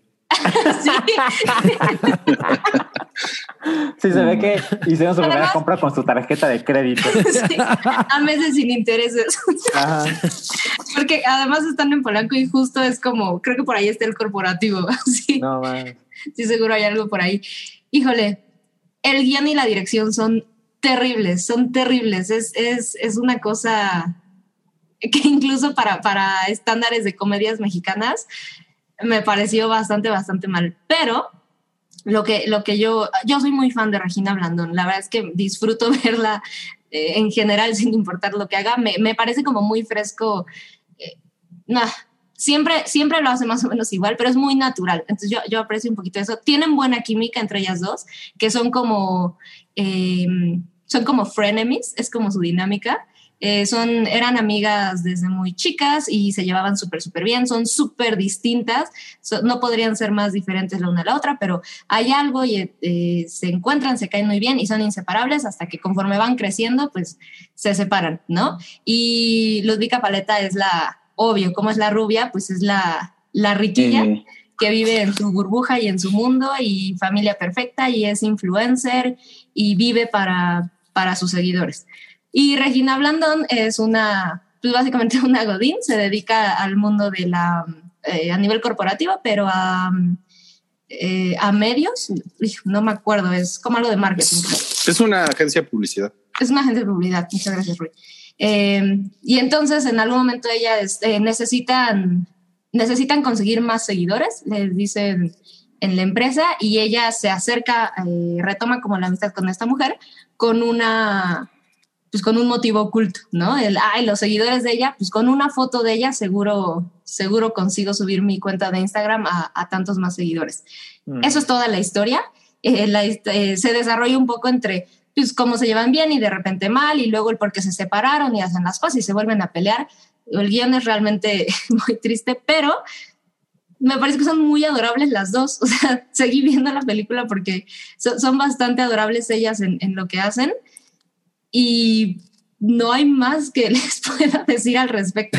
La ropa que sacan las dos está muy padre, eso sí, la, la ropa es muy, muy linda. Se esfuerzan mucho en, bueno, como ella es la millonaria, pues siempre se ve perfecta, ¿no? Siempre se ve increíble y luego ella empieza a entrar en su mundo y también utiliza ropa padrísima, eso, eso está muy padre. No hay más. Sale Michelle Rodríguez por ahí, que es una comediante mexicana, no sé si la conozcan ustedes. A mí también me ¿Quién? parece que se llama Michelle Rodríguez. Ella empezó haciendo stand-up. Mimi. Ok. No. ¿Así se llama? No es, tu- Es no otra. Michelle Rodríguez. Ok. Eh, ella empezó trabajando eh, como haciendo stand-up in- independiente eh, por ella misma, luego por ahí colaboró en Backdoor y ha salido en la mayoría de las producciones mexicanas, Mis Reyes contra Godines y todo el universo. Eh, lo ¿Es, es la gordita? Exacto. Sí, sí, sí. Y ella es como el comic relief, ¿no? Dentro de la comedia que es la película, ella es como la, la claro. Em, pero híjole, eh, si, si, si pueden enumerar los vicios de las comedias mexicanas, los tiene todos. Todos. ¿Sale Carmen Salinas? Eh, no comedias, no dramas. No, pero Ahora Carmen Salinas en- nomás hace dramas. Ella, ella salía en este, en todo el poder o algo así, ¿no? No me acuerdo. ¡Órale, hijos de su madre! ¡No, pinche culero! Ah, perdón, es que esas son dramedies. Esas son, de- claro, esas son dramedis, dramedis. Sí, y no, no me la pasé nada mal, pero bah, aléjense si, si eso es lo que, Sí, no, la lo que verdad les es que molesta sí, del cine mexicano. sí está horrible. Oigan, ¿cómo suena ahí? Bien, Bien. Sí, ok, gracias. Bueno, em, no, la verdad es que sí está horrible la pinche película. es, mu- es muy horrible, pero efectivamente lo único bueno es que esta, estas dos pues la hacen bien, ¿no? Y la, la química entre ellas está chingona. O sea, eso es, eso es lo que está padre. Eh, porque sí, como muy que... lindas. Sí, como que, o sea, como que sí se las crees, la parte de los sentimientos y todo eso. Pero puta, sí hay unas situaciones que están de vergüenza. O sea, que, que sí, es, güey, no mames, ¿cómo hicieron eso? Porque además empieza a hacer como esta competencia de, ah, sí, pues ahora yo te voy a hacer la vida imposible, ¿no? Y entonces, por ejemplo, hay una parte que el personaje de Regina Blandón le va a poner al personaje de Ludvika, le va a poner como una comida para que el perro se cague, ¿no? Ay, Y- claro, no, sí, sí. Y, y puta, la manera en la que lo hacen es así como, no mames, güey, parecen, es, pare- es una estupidez, güey, ¿no? Y justo el perro se caga en un, en un, en una entrevista de televisión, Ok. ¿no? Sí, de la influencer. Ah, ¿no? Y, oh, horrible, horrible. O sea, sí tiene unas cosas así que dan mucha, mucha pena, ¿eh? Tan. Pero sí, sí, muy cabrón, pero ellas están, ellas están chidas. O sea, yo también por eso, híjole, si era como candidata Ah, la voy a cortar en los, en los, en los primeros, eh, en los primeros 15 minutos, la voy a quitar. Pero sí, no, no, no, no, pero ya como, como que ellas, ellas me fueron ganando y dije, ya, pues me voy a quedar a verla. Y, eh, no la, no, no, no la odié tanto hasta el final. Me pasó justo igual, pero híjole, Ruiz, nada más, ahorita me acordé, el papel del esposo de Ludvika Paleta es un chiste ese, ese Es arco. una mamada ese güey. Qué horror. El personaje de repente es como, es el esposo perfecto porque pues ella tiene la vida perfecta y de repente es como de, "Ah, es que este güey se fue y se llevó a, a mi hijo porque, porque él- dedico mucho tiempo a mis followers. Es como, y entonces como es que era el esposo perfecto. Los giros que da la trama es, sí, no, no, no, los personajes son... No, es horrible. Y además como que le, como que le pusieron un esposo 10 años menor, ¿no?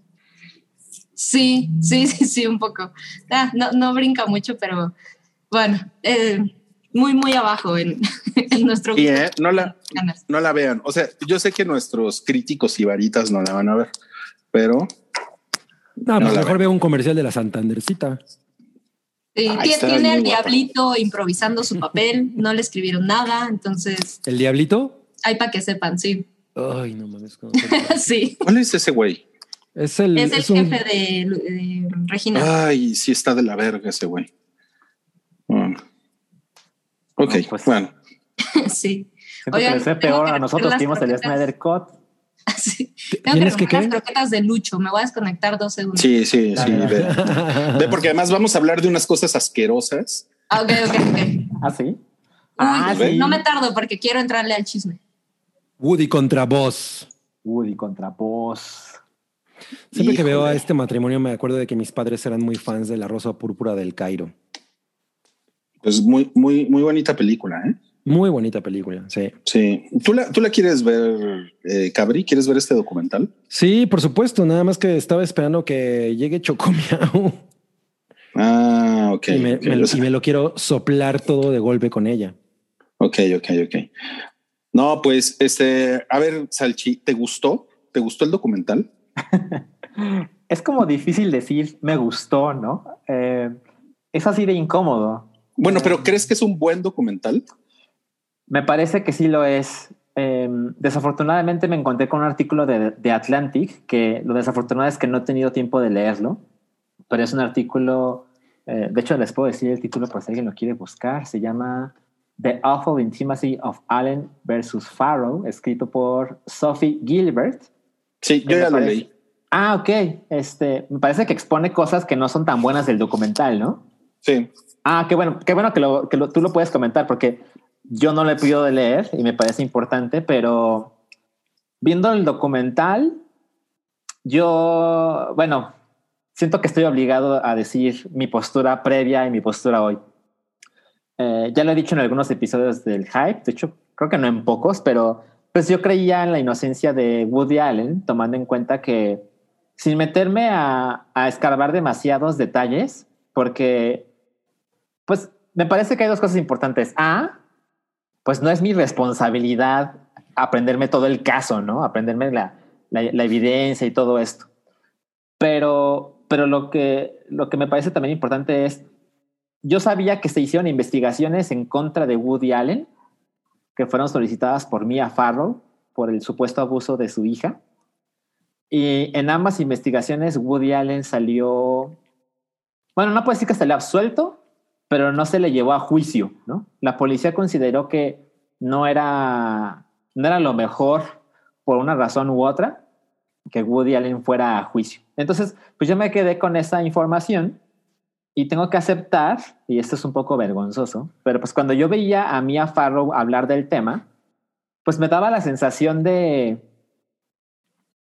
una razón, o sea, no tengo como razones muy poderosas, pero no me daba toda la confianza creer que estaba diciendo la verdad. ¿Por qué? No lo sé. Simplemente es una cosa de sus palabras, sus modos de decirlo. Y bueno, me parece que Mia Farrow tenía, tiene una razón muy poderosa de querer destruir a Woody Allen, que es, se casó con mi hijastra. no, no es mi hijastra, mi hija adoptiva.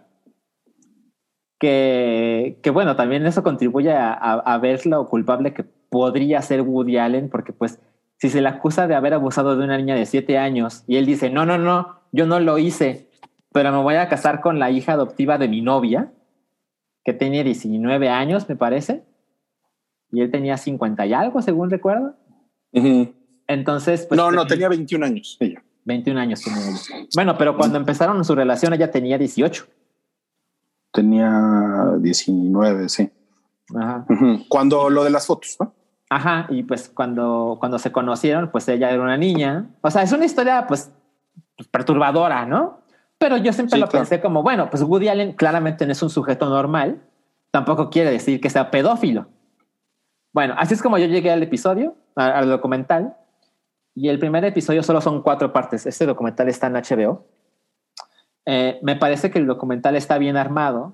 Eh, definitivamente muestra cosas que por lo menos para alguien como yo son nuevas, que es pues explorar la vida familiar de Mia Farrow, de sus hijos, cómo llegaron estos niños a su casa, cómo era su relación con Woody Allen. Por ejemplo, ellos duraron un rato juntos, un largo rato, hicieron 13 películas juntos y en ese lapso ellos eran una pareja, digamos, establecida, pero no formal. Me explico. Eran claramente una pareja ante todos los ojos, pero él no vivía con ellos, por ejemplo. Él tenía su casa, porque él así lo decidió. ¿no? Y bueno, yo, yo, yo sé que no todos los matrimonios o las relaciones tienen que estar en la misma casa, pero es inusual, ¿no? Eh, pero cuando vi el segundo episodio del documental, es cuando se muestra el video que captura Mia Farrow de Dylan Farrow, de la niña de siete años, donde le dice Mia, dime qué es lo que te sucedió. Y Dylan Farrow explica, pues con detalle, lo que Woody Allen le hizo. Y en ese momento no pude creer más en la inocencia de Woody Allen. Supongo que es una cosa debatible. O sea, bueno, más que debatible, supongo que como siempre habrá diferentes opiniones, pero a mí me parece rotundo que lo que hace Dylan es decir la verdad, por su edad, por el modo en que lo dice, por cómo no siento que las preguntas de Mia Farrow estén manipuladas. Y básicamente Dylan Farrow me dice, mi papá me tocó aquí y aquí y aquí mientras estábamos en este lugar de la casa. Y pues escuchar eso de una niña de siete años acerca de su padre, donde claramente ya no sabe exactamente qué implica lo que sucedió, pero sabe lo que sintió, ahí me convencí. Dije, no, me parece que Woody Allen es culpable y debería estar en prisión. Y lo que sucede en los siguientes dos episodios es, no es que te, te dé más evidencia de la culpabilidad de Woody Allen, sino como que se encarga de demostrar el mecanismo social en el que Woody Allen opera, ¿no? De quién era su abogado, de cómo él es un símbolo de Nueva York y el estado de Nueva York dijo, yo no voy a proceder contra un sujeto que casi casi es un retrato de mí, ¿no? Porque Woody Allen y Nueva York es la misma cosa, ¿no? Entonces, eh, no modificó de ninguna manera, en mi opinión, el episodio 3 y 4, me, me parece que también son muy interesantes. Y pues, en general, esa, esa es mi conclusión. El video de Dylan me parece muy convincente. Y, y me encontré un artículo de, de Squire que dice, eh, el título dice, denme un momento, por favor. Dice, si no crees, si, si viste Allen contra Farrow y no le crees a Dylan, es momento de preguntarte por qué. Y a mí, a mí me convence completamente eso. Um, siento que si alguien no cree en Woody Allen, no, perdón, no cree en la culpabilidad de Woody Allen, pues vale la pena preguntárselo. A ver, ¿tú, tú qué opinas, Rui? Pero, pero también como que yo estoy en el momento de la conversación de decir, ok, siento que Woody Allen es culpable, siento que debería estar en prisión y aún no decido qué voy a hacer con sus películas, ¿me explico? O sea, siento que no soy capaz de tomar esta decisión tajante de personas que conozco que dicen, no, no, no, él es culpable y a la chingada sus películas. ¿no? Ya no quiero ver sus películas viejas y no voy a ver sus películas nuevas. Y siento que eso, a lo mejor, seguramente no es una respuesta convincente o posiblemente moralmente adecuada, pero siento que en mi persona tiene mucho que ver con cuál es mi relación con el producto de ese artista. Por ejemplo, cuando pasó lo de Bill Cosby, que se vaya al carajo, ¿no? A mí no me importa, o sea, Sí, porque te valió madres. porque me vale más Bill Cosby, o sea, y si, y si tantas mujeres lo acusaron de, de haberlas violado y demás, pues que esté en prisión y, y no me interesa su obra artística.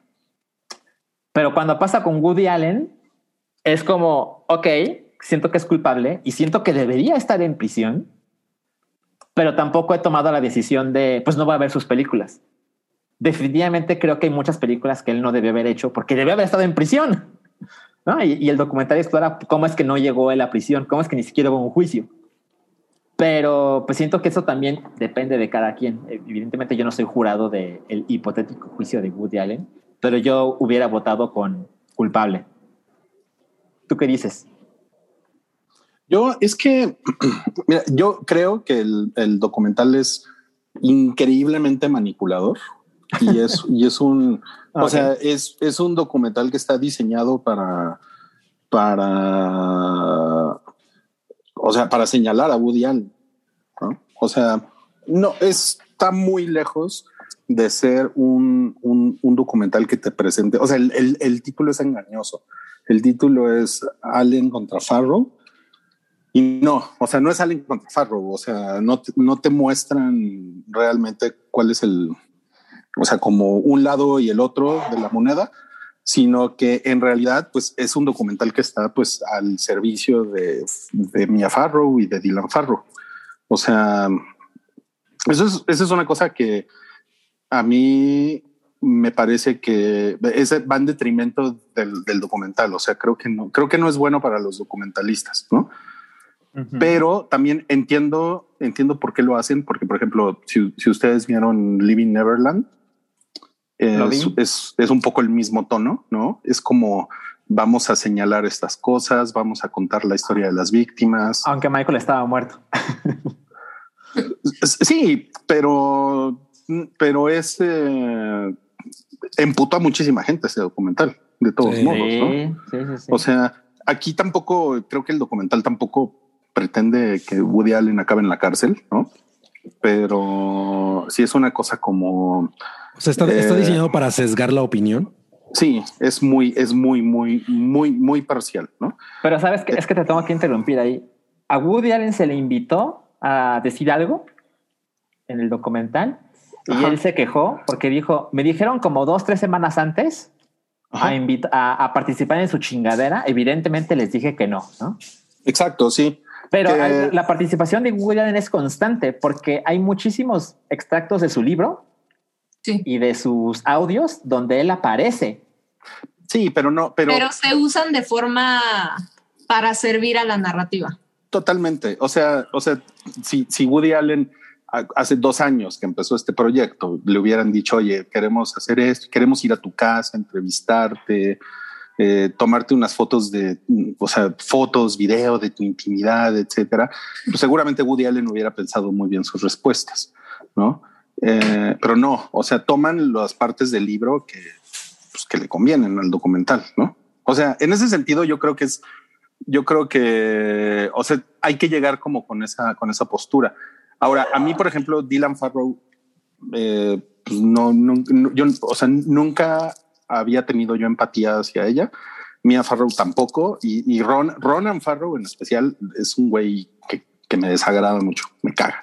Ajá. Eh, él sí, o sea, me caga toda su, como su, su personaje de social fighter, ¿no? Mm. Y, y una cosa que el documental generó en mí es que me, me- ella me conmovió mucho, Dylan, o sea, como su, su, su historia y lo jodida que está. O sea, me dio, me dio mucha compasión y me dio mucha empatía y dije, pues sí está cabrón, ¿no? O sea, está cabrón por lo que le pasó, ¿no? El- perdón, el episodio 4 incluye una entrevista con Dylan y llega el punto en que ella no puede hablar. Wow. O sea, la, la- la mandíbula se le traba Sí. y, y, pues me parece que contribuye a, creerle. Sí. Ahora, eh, también veo, veo que ahorita es, o sea, por el clima social, si ustedes quieren, eh, es, es, mu- es mucho más rentable y es mucho mejor opción hacer un, hacer un documental que tome una postura y que vaya dirigido hacia algo a hacer una cosa que sea neutral, ¿no? Porque si, porque si ahorita alguien se maneja de una manera neutral, pues no te bajan de tibio, ¿no? Ah, sí, Ay, claro. pinche, pinche puti, no mames, güey, nada, pero pues es que no puede ser. Tienes que ser una cosa o la otra, ¿no? O sea, Sí. esa es una, esa es una marca de la época en la que estamos viviendo, ¿no? Entonces, eh, o sea, como que, por ejemplo, ese título que mencionas de Squire, de la revista Squire, de te tienes que preguntar, pues, pues no, o sea, ¿por qué? ¿Porque lo dice Squire o porque lo dicen los trolls en Internet? ¿O por qué, por qué tendría yo que cuestionarme, no? Si le creo o no. O sea, es como, es como una especie de presión social de, güey, o sea, si no estás con nosotros, estás en contra de nosotros ¿eh? y te vas a la verga. ¿no? Pero, a ver, entiendo, pero el video de Dylan Farrow, episodio 2, ¿qué te hace pensar? No, es muy, es muy, es muy ojete, es muy ojete, es muy culero, es muy obvio. Eh, pero, o sea, yo, yo la verdad es que eh, sentí muy culero con ese video y, y me- y me- y- y definitivamente, pues sí dije, no mames, qué cabrón está esto, ¿no? Está horrible y pobre chava, ¿no? Eh, pero lo que te estoy diciendo es más como em, hay como hay como un manipuleo de bueno, ya viste esto, ahora sí, güey. Fírmame este papelito de que ya tienes una postura, ¿no? Porque si no tienes una, porque si no tienes una postura, no eres nadie hoy, ¿no? O sea, si no estás del lado de los buenos, como ustedes le quieran decir, de los progres, de los woke, de etcétera, o- o al revés, ¿no? No, güey, no vales. Tu opinión no vale aquí, ¿no? Entonces, eso, eso, eso me parece chafa del, del documental. Y una de las cosas que dice esta mujer, Sofía, que de The Atlantic, es que, eh, fíjate, ella empieza su artículo diciendo, yo le creo a Dylan, ¿no? Inteligentemente, ¿no? Porque pues eso es lo que hay que decir an- antes de que lleguen con, este, pues a, a lincharte, güey, ¿no? Este, pero después dice, mm, me, me pregunto mucho cuáles son las intenciones de mostrar ese video. ¿no? O sea, ¿qué hay detrás de mostrar ese video? Y eso, eso me dejó más incómoda que el video. Ok. A mí me sorprende no haber visto ese video antes. Sí, eso está muy cañón, ¿no?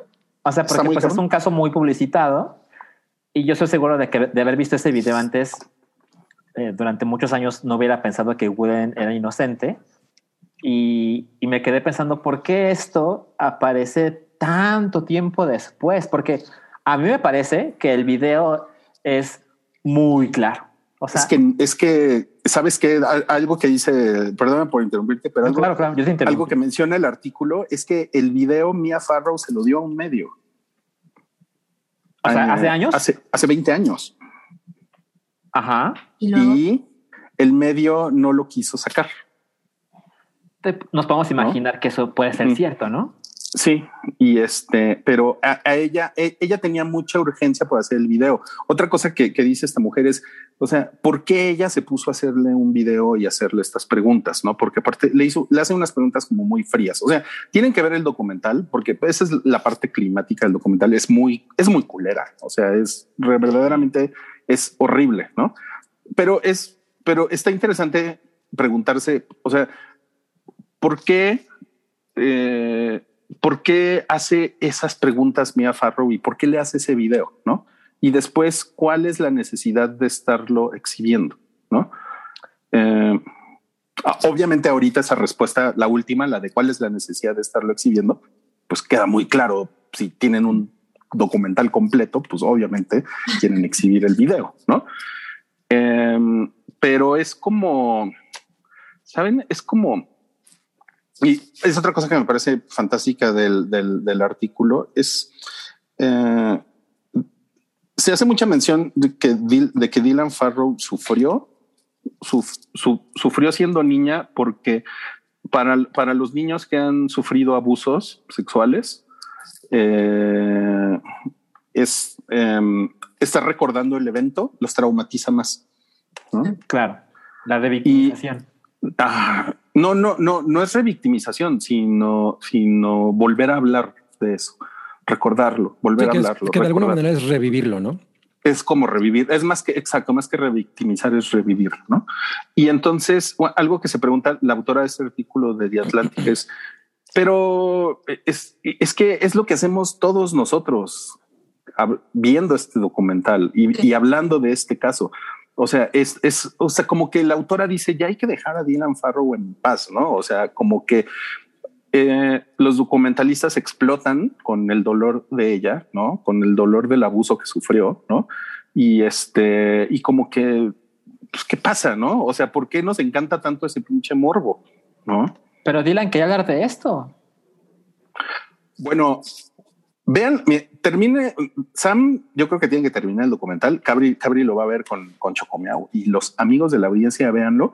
Ella, ella se ve que no se la pasa bien en el documental. En ningún momento se la pasa bien, ¿no? Pues le Y sufre-. Pues sí, claro, y sufre un chingo y eh, es como, híjole, no sé, o sea, por mucho que salga su hermano a decir, no, es que yo admiro mucho el valor de ella y la chingada, la verdad es que, pues no sé, ahí, ahí no sé, ¿no? Mira, por ejemplo, yo se me ocurren dos cosas de lo que dijiste. Por supuesto. Este, que me ¿Quieres decir algo, Sam? Perdón. No, termina, Sachi, termina. Ah, ok, ok, perdón, me doy prisa. Eh, me parece que hay dos cosas que se pueden mencionar de lo que dijiste, Rui. Yo, por supuesto, que me pregunté por qué Mia Farrow toma este video con semejante calma. No, porque no tengo hijos. Ahí vas a hablar de cosas que no sabe, pero, pero se me ocurre que si yo tuviera una hija o hijo y, y me dice que fue atacado sexualmente, tomar una cámara y decirle con una voz calmada, dime qué es lo que te sucedió, creo que por lo menos podemos cuestionar cómo alguien puede tener eso- es- esos nervios de acero, ¿no? Claro. Pero es que las respuestas de Dylan a mí me parece, me parece muy contundentes. O sea, no me dio la sensación de que estuviera ensayado y siento que, pues, lo que sucedió con Mia Farrow, pues, tomando en cuenta su, su, digo, también es actriz, ¿no? La gente también puede cuestionar eso. ¿Cómo le hizo para estar tan calmada? Ah, pues es que está actuando, ¿no? O también eso le permite pues, hacer, juntar coraje de algún modo y decir, tu hija necesita decir esto, captúralo de la mejor manera, ¿no? Eso nunca lo sabré, pero las respuestas de Dylan me parecen, de nuevo, una niña de siete años, me parece que habla con una naturalidad y con, y con un lenguaje corporal que me hace creerle. Y hay un episodio después, no sé si es el 3 o el 4, posiblemente el 4, donde hablan de cómo se transformó o se destruyó la vida de Dylan, porque pues evidentemente esto hizo que su relación con otros hombres, ¿no? románticamente, sexualmente, pues nunca pudiera ser natural, ¿no? Ella pasó mucho tiempo sin un novio y ella tuvo un novio, cuenta. Y que esa parte es súper morbosa. O sea, no le, no le quiero spoilear a Sam, pero, o sea, el esposo de Dylan, hablando de cuando tuvieron relaciones sexuales, sí, ¿no? incómodo, La- innecesario. es como, güey, ¿por qué están diciendo eso? La verdad es que, o sea, mira, yo no tengo por qué no creerle a ella después de ver este documental, ¿no? Y yo creo que mucha gente no, no, no tendría por qué no creerle, ¿no? Pero, ¿cuál es la necesidad de que salga su esposo diciendo, no, güey, ella estaba tan traumada por lo que le hizo Woody Allen que no mames, o sea, se ponía súper mal, se ponía a llorar, temblaba. Es así como de, güey, neta, qué pedo, güey. Está, es, o sea, es demasiado eso, ¿no? Mm, Pero bueno, a donde yo iba es que hay un video cuando Dylan era adolescente, tenía como 15 años, y, le y está en un video que le está tomando otra vez Mia Farrow, y le dice, oye, cortaste con tu novio, ¿verdad? Y Dylan le dice, no, pues sí, pues estoy triste, pero era lo mejor. Y yo me quedé preguntándome, ¿por qué alguien grabaría eso? O sea, Mm. si tu hija acaba de cortar con su único novio, eh, por razón válidas o no, no me parece que sea un momento de lo voy a capturar para verlo en, en futuros años, ¿no? Entonces, es la clase de cosas que sí creo que son válidas preguntarse. Y, pe- pero me parece que lo más importante es, ok, te puedes cuestionar esto y aquello, y por qué le preguntan de su vida sexual a la, a la adulta Dylan Farrow y el hermano y los otros hermanos y Moses Farrow que no quiso decir nada, pero que hubo un tiempo que se puso del lado de Woody Allen. Ok, ok, eso está como alrededor, pero a mí los cuatro videos del de los cuatro minutos del video de Dylan Farrow cuando tiene siete años, me parece que yo no necesito saber más. Porque así de contundente me parece. Sí, de acuerdo. Pues, ¿Y tú, Sam? ¿Qué ibas a decir? Mira, de- deténganme por favor si, si digo algo que ya dijeron, porque uno, eh, yo, yo nada más he visto los primeros dos episodios, les comentaba que em, yo no esperaba que, ah, no porque sea un tema sencillo, eh, obviamente, pero es que no esperaba que estuviera tan denso co- como, fue, entonces no, mm, vi dos episodios y yo decidí darle una pausa, porque Ujú. justo después del video de Dylan es como, mm, ok, eh, me está incomodando un poquitín, Ujú. ah, después lo retomo, ¿no? Pero lo que a mí me quedó muy claro, digo, es un tema que, que, que tenemos décadas conociendo, ¿no? A lo mejor no siguiendo al pie de la letra, pero pues fue un escándalo bastante grande y de repente, digo, con el surgimiento del Me Too volvió a salir otra vez el tema de Woody Allen, vaya, es algo con lo que todos nos identificamos. Y la realidad es que mi postura siempre ha sido también como, ok, no es que defienda a Woody Allen, no me atrevería, pero pues fue, un, fue un bastante público el tema. Hubo, hubo investigaciones judiciales de por medio y no, sucedió, no sucedió más. Y era como, pues ok, ¿no? Probablemente se limite a, una cuestión entre dos personas y jamás sabremos bien, ¿no? Porque es la palabra de uno contra la del otro. Eh, qué mala onda que pues había niños en medio, ¿no? Como en cualquier disputa de ese tipo. A mí lo que sí me dejó el documental en los primeros dos episodios que vi, muy claro, que es algo que yo no tenía presente, es que sí tiene mucho que ver el cómo se desarrolló la situación, a mi parecer, por la personalidad de, de Mia Farrow. O sea, las entrevistas que tiene eh, eh, y, y, varios testimonios que ella da como el, pues sí estaba mal, o sea, ahorita puedo ver que no estaba tan bien, pero, pero tampoco me sentía yo como con, pues, ¿qué le digo o cómo lo separo? Vaya, la realidad es que podemos entender que a lo mejor hubo situaciones que muchos no tolerarían o que hoy con la mirada del 2020-2021 dirías, esto está terrible, ¿no? La sociedad en automático hubiera linchado a, a, este señor. Pero si nos vamos décadas atrás más, la personalidad de, de, Mia Farrow, a mí me quedó muy claro como, ok, sé que hay más de que rascarle de lo que sabíamos a nivel mediático, ¿no?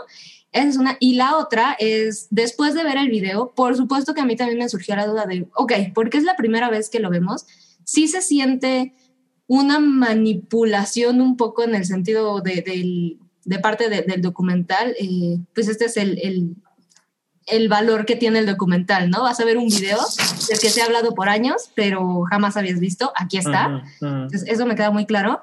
También puedo entender el por qué eh, no se hizo público antes, vaya, que se lo des a un medio y que el medio no lo publique, pero pues está cañón que como mamá digas, mmm, bueno, no publicaron el video que prueba mi punto y que dicen que este güey es un pedófilo, ¿no? Probablemente.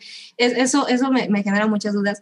Y la otra que yo sí estaba, estaba revisando es como a nivel legal, porque la conversación fue como, hasta el video, ¿no? ¿Qué más necesitan? Pero es, a nivel legal no procede uno de esos videos porque pues estás hablando de un niño que está siendo grabado y un adulto que está detrás de la cámara y nada te deja, nada te da la certeza de qué hay detrás de la conversación que esté teniendo el niño con el adulto, ¿no? No porque le creamos o no, sino en un juicio eso no sería una prueba contundente porque fácilmente pueden ser manipulados los niños, ¿no? El proceso legal me parece en casi todo el mundo es para entrevistar a un niño, para pedir su testimonio, pues tiene que haber un experto detrás y tiene que ser grabado.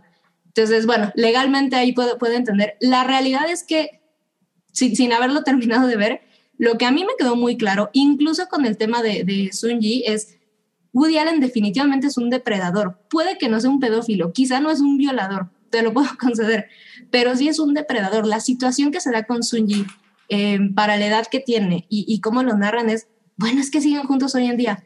Pues sí, pero si a los 18 años un una figura como Woody Allen, y a lo mejor no tiene que ser una figura de su, de su magnitud, pero como mujer, se te acerca, te habla bien, es rico, es millonario, es culto, etcétera, etcétera, eso es un abuso de poder, ¿no? O sea, hoy le, le, podemos poner el nombre y lo podemos etiquetar, en su momento no se vio, y a mí sí me sucedió que después de como de asimilar eso, no es que yo decida dejar de ver las películas de Woody Allen, pero me cambió muy cañón, o sea, recapitulé muchas películas que había visto y el lente me cambió por completo, ¿sabes? Ya me pareció muy incómodo ciertas situaciones, ciertas escenas, ciertos personajes, fue como, creo que es muy evidente que, que el tipo tiene una fijación que no debería de ser aceptable porque pues te estás metiendo con una persona que no tiene las capacidades para decidir si se involucra contigo en un, en un tema sexual o romántico, como le pongas, ¿no? El hecho de que sigan juntos hoy en día, no, a mí no me da como... No es como gran prueba de nada. No es mucha prueba, exacto, porque si te manipulan desde los 18, 19, pues te pueden cambiar la mentalidad por completo. Quiero terminar. Ahora, ese es, el, ese es el mismo argumento ¿eh? de la manipulación. Es el mismo argumento que ha tenido los defensores de Woody Allen con Mia Farrow, que ella manipuló a su hija. Sí. O sea, el documental dedica un largo rato a explicar cuánta gente entrevistó a Dylan, qué dijo okay. Dylan, que es constante, y, y, hay una participación del sujeto responsable, el fiscal, que él decidió que no hubiera juicio. Y él argumentó que era a favor de Dylan. Pero uh -huh. cuando Dylan es adulta, o sea, hoy, eh, ese sujeto, que es mucho, es un anciano, habla con ella y le dice, quiero que sepas por qué hice lo que hice, a pesar de que creo que Woody Allen es culpable. O sea, es un ah. documental que, francamente, no, no, se, no se confundan. Después de todo lo que hemos hablado, es muy digno de verse. Sí. Está muy Cada bonito. Podrá tomar una decisión al respecto. Visualmente es muy agradable, ¿no? O sea, sí, digo, además. digo con excepción de las cosas. Ah, feas. bueno, entonces. No, pero es muy, es verdaderamente, es muy bonito la música. O sea, de verdad es muy, es muy, es, es agradable en ese sentido verlo, ¿no? Pero, pero también, o sea, miren, si, si, algo, si algo hemos visto en los últimos años es que la, la verdad es muy frágil y ustedes imagínense, imagínense que alguien hace un documental exactamente al revés. ¿no? Claro. Eh, como desmintiendo toda la, todas las historias de Mia Farrow y el, y el hijo y no, es que el hijo tenía un interés aquí con esto y todo, entrevista a los hermanos, ¿no? Etcétera, etcétera. Y a lo mejor se quedarían, puta, güey, entonces, ¿quién, entonces fue o no fue? Seguro. ¿No? Es que no mames, este documental que está a favor de Woody Allen me acaba de presentar 60 pruebas de por qué el video es falso, ¿no? O sea, así de cabrona es para mí la fragilidad de la verdad ahorita, en este momento de la historia, ¿no? De acuerdo. Y, y, no sé, está, es, o sea, esas son como las cosas que, que te deja pensando el, el, el, el documental. Y, y definitivamente, pues también como este asunto que a mí, o sea, a mí en lo personal, a mí no me, no me parece importante eh, este, todo este asunto sobre la obra de Woody Allen, ¿no? O sea, uh -huh. no, no, o sea, no. Te, te, refieres a que nada de esto tiene ningún efecto en cómo tú ves la obra de Woody Allen. Exacto. A pesar de que el documental te pone a ocho críticas de cine que son todas de medios como Slate, ¿no? Que son súper progre, te, te empieza a decir, no, pues Woody Allen es un genio, pero pero no, es un güey que tiene muchos pedos y no, yo ya no puedo volver a ver una película de Woody Allen. A pesar de que hace eso el documental, ¿no? Lo hace a propósito. A mí la verdad es que, pues no, o sea, yo puedo ver una película de Woody Allen sin sentirme mal. Yo, yo, yo también puedo caer en esa postura, pero definitivamente siento que hay películas de Woody Allen que no deberían existir porque él no debería haber sido libre. okay. O sea, si puede ser una película en prisión, chingón. Wow, no, y, sí, seguro y, sería capaz. Y, y, como, y como la maldición del escorpión eh, de Jade, porque pues qué mierda, ¿no? O sea, no debería existir. no, la, mal, es, es, la, la, verdad es que pero, a mí sí me gusta esa película. Pero hay películas increíbles de Woody Allen como Vicky Cristina California. Eh, California. California. este. No, mames, esa no la he visto. O sea, suena a que sale Lana del Rey. Sí. ¿Cómo se llama? La de los tenistas. Um, Match, Match, Point. Match Point es increíble. Ni te acuerdas. Es mi favorita. Pues ¿Alguien vio A Rainy Day in New York? A mí sí me gusta.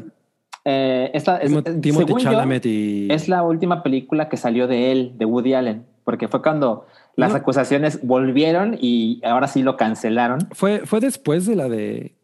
De la de... Kristen Stewart. De, no, la de Emma Stone. ¿Cuál de Emma Stone? Bueno, no me acuerdo, pero yo, yo la última película sí. que yo he visto de Woody Allen en el cine fue A Rainy Day in New York, que es de 2019. A mí me gustó. y me gustó un chingo. Y, y es una película donde sale Timothy Chalamet. Y ya saben, vino las acusaciones de nuevo y Timothy Chalamet hizo, igual que Greta Gerwig, ofreció disculpas por trabajar con Woody Allen y donó el dinero que, que recibió, ¿no? su salario por esa participación en la película. Estoy seguro de que hay gente que sí considera que qué asco trabajar con Woody Allen, guacala, yo no quiero. Y también hay gente que dice, güey, ya no me voy a meter en pedos, voy a decir que que qué asco y que de- regalo el dinero que cobré, aunque no lo crea. Estoy seguro de que hay mil posturas alrededor. Claro. Que yo creo que Timothy Chalamet es de esos casos. Yo también. Yo, yo vi lo de Alec Baldwin, que él ha defendido públicamente Woody Allen. Y bueno, pues ese señor se, se mete muy fácilmente en problemas. Sí. Pero a él, a él le creo que lo hace por amor a Woody Allen.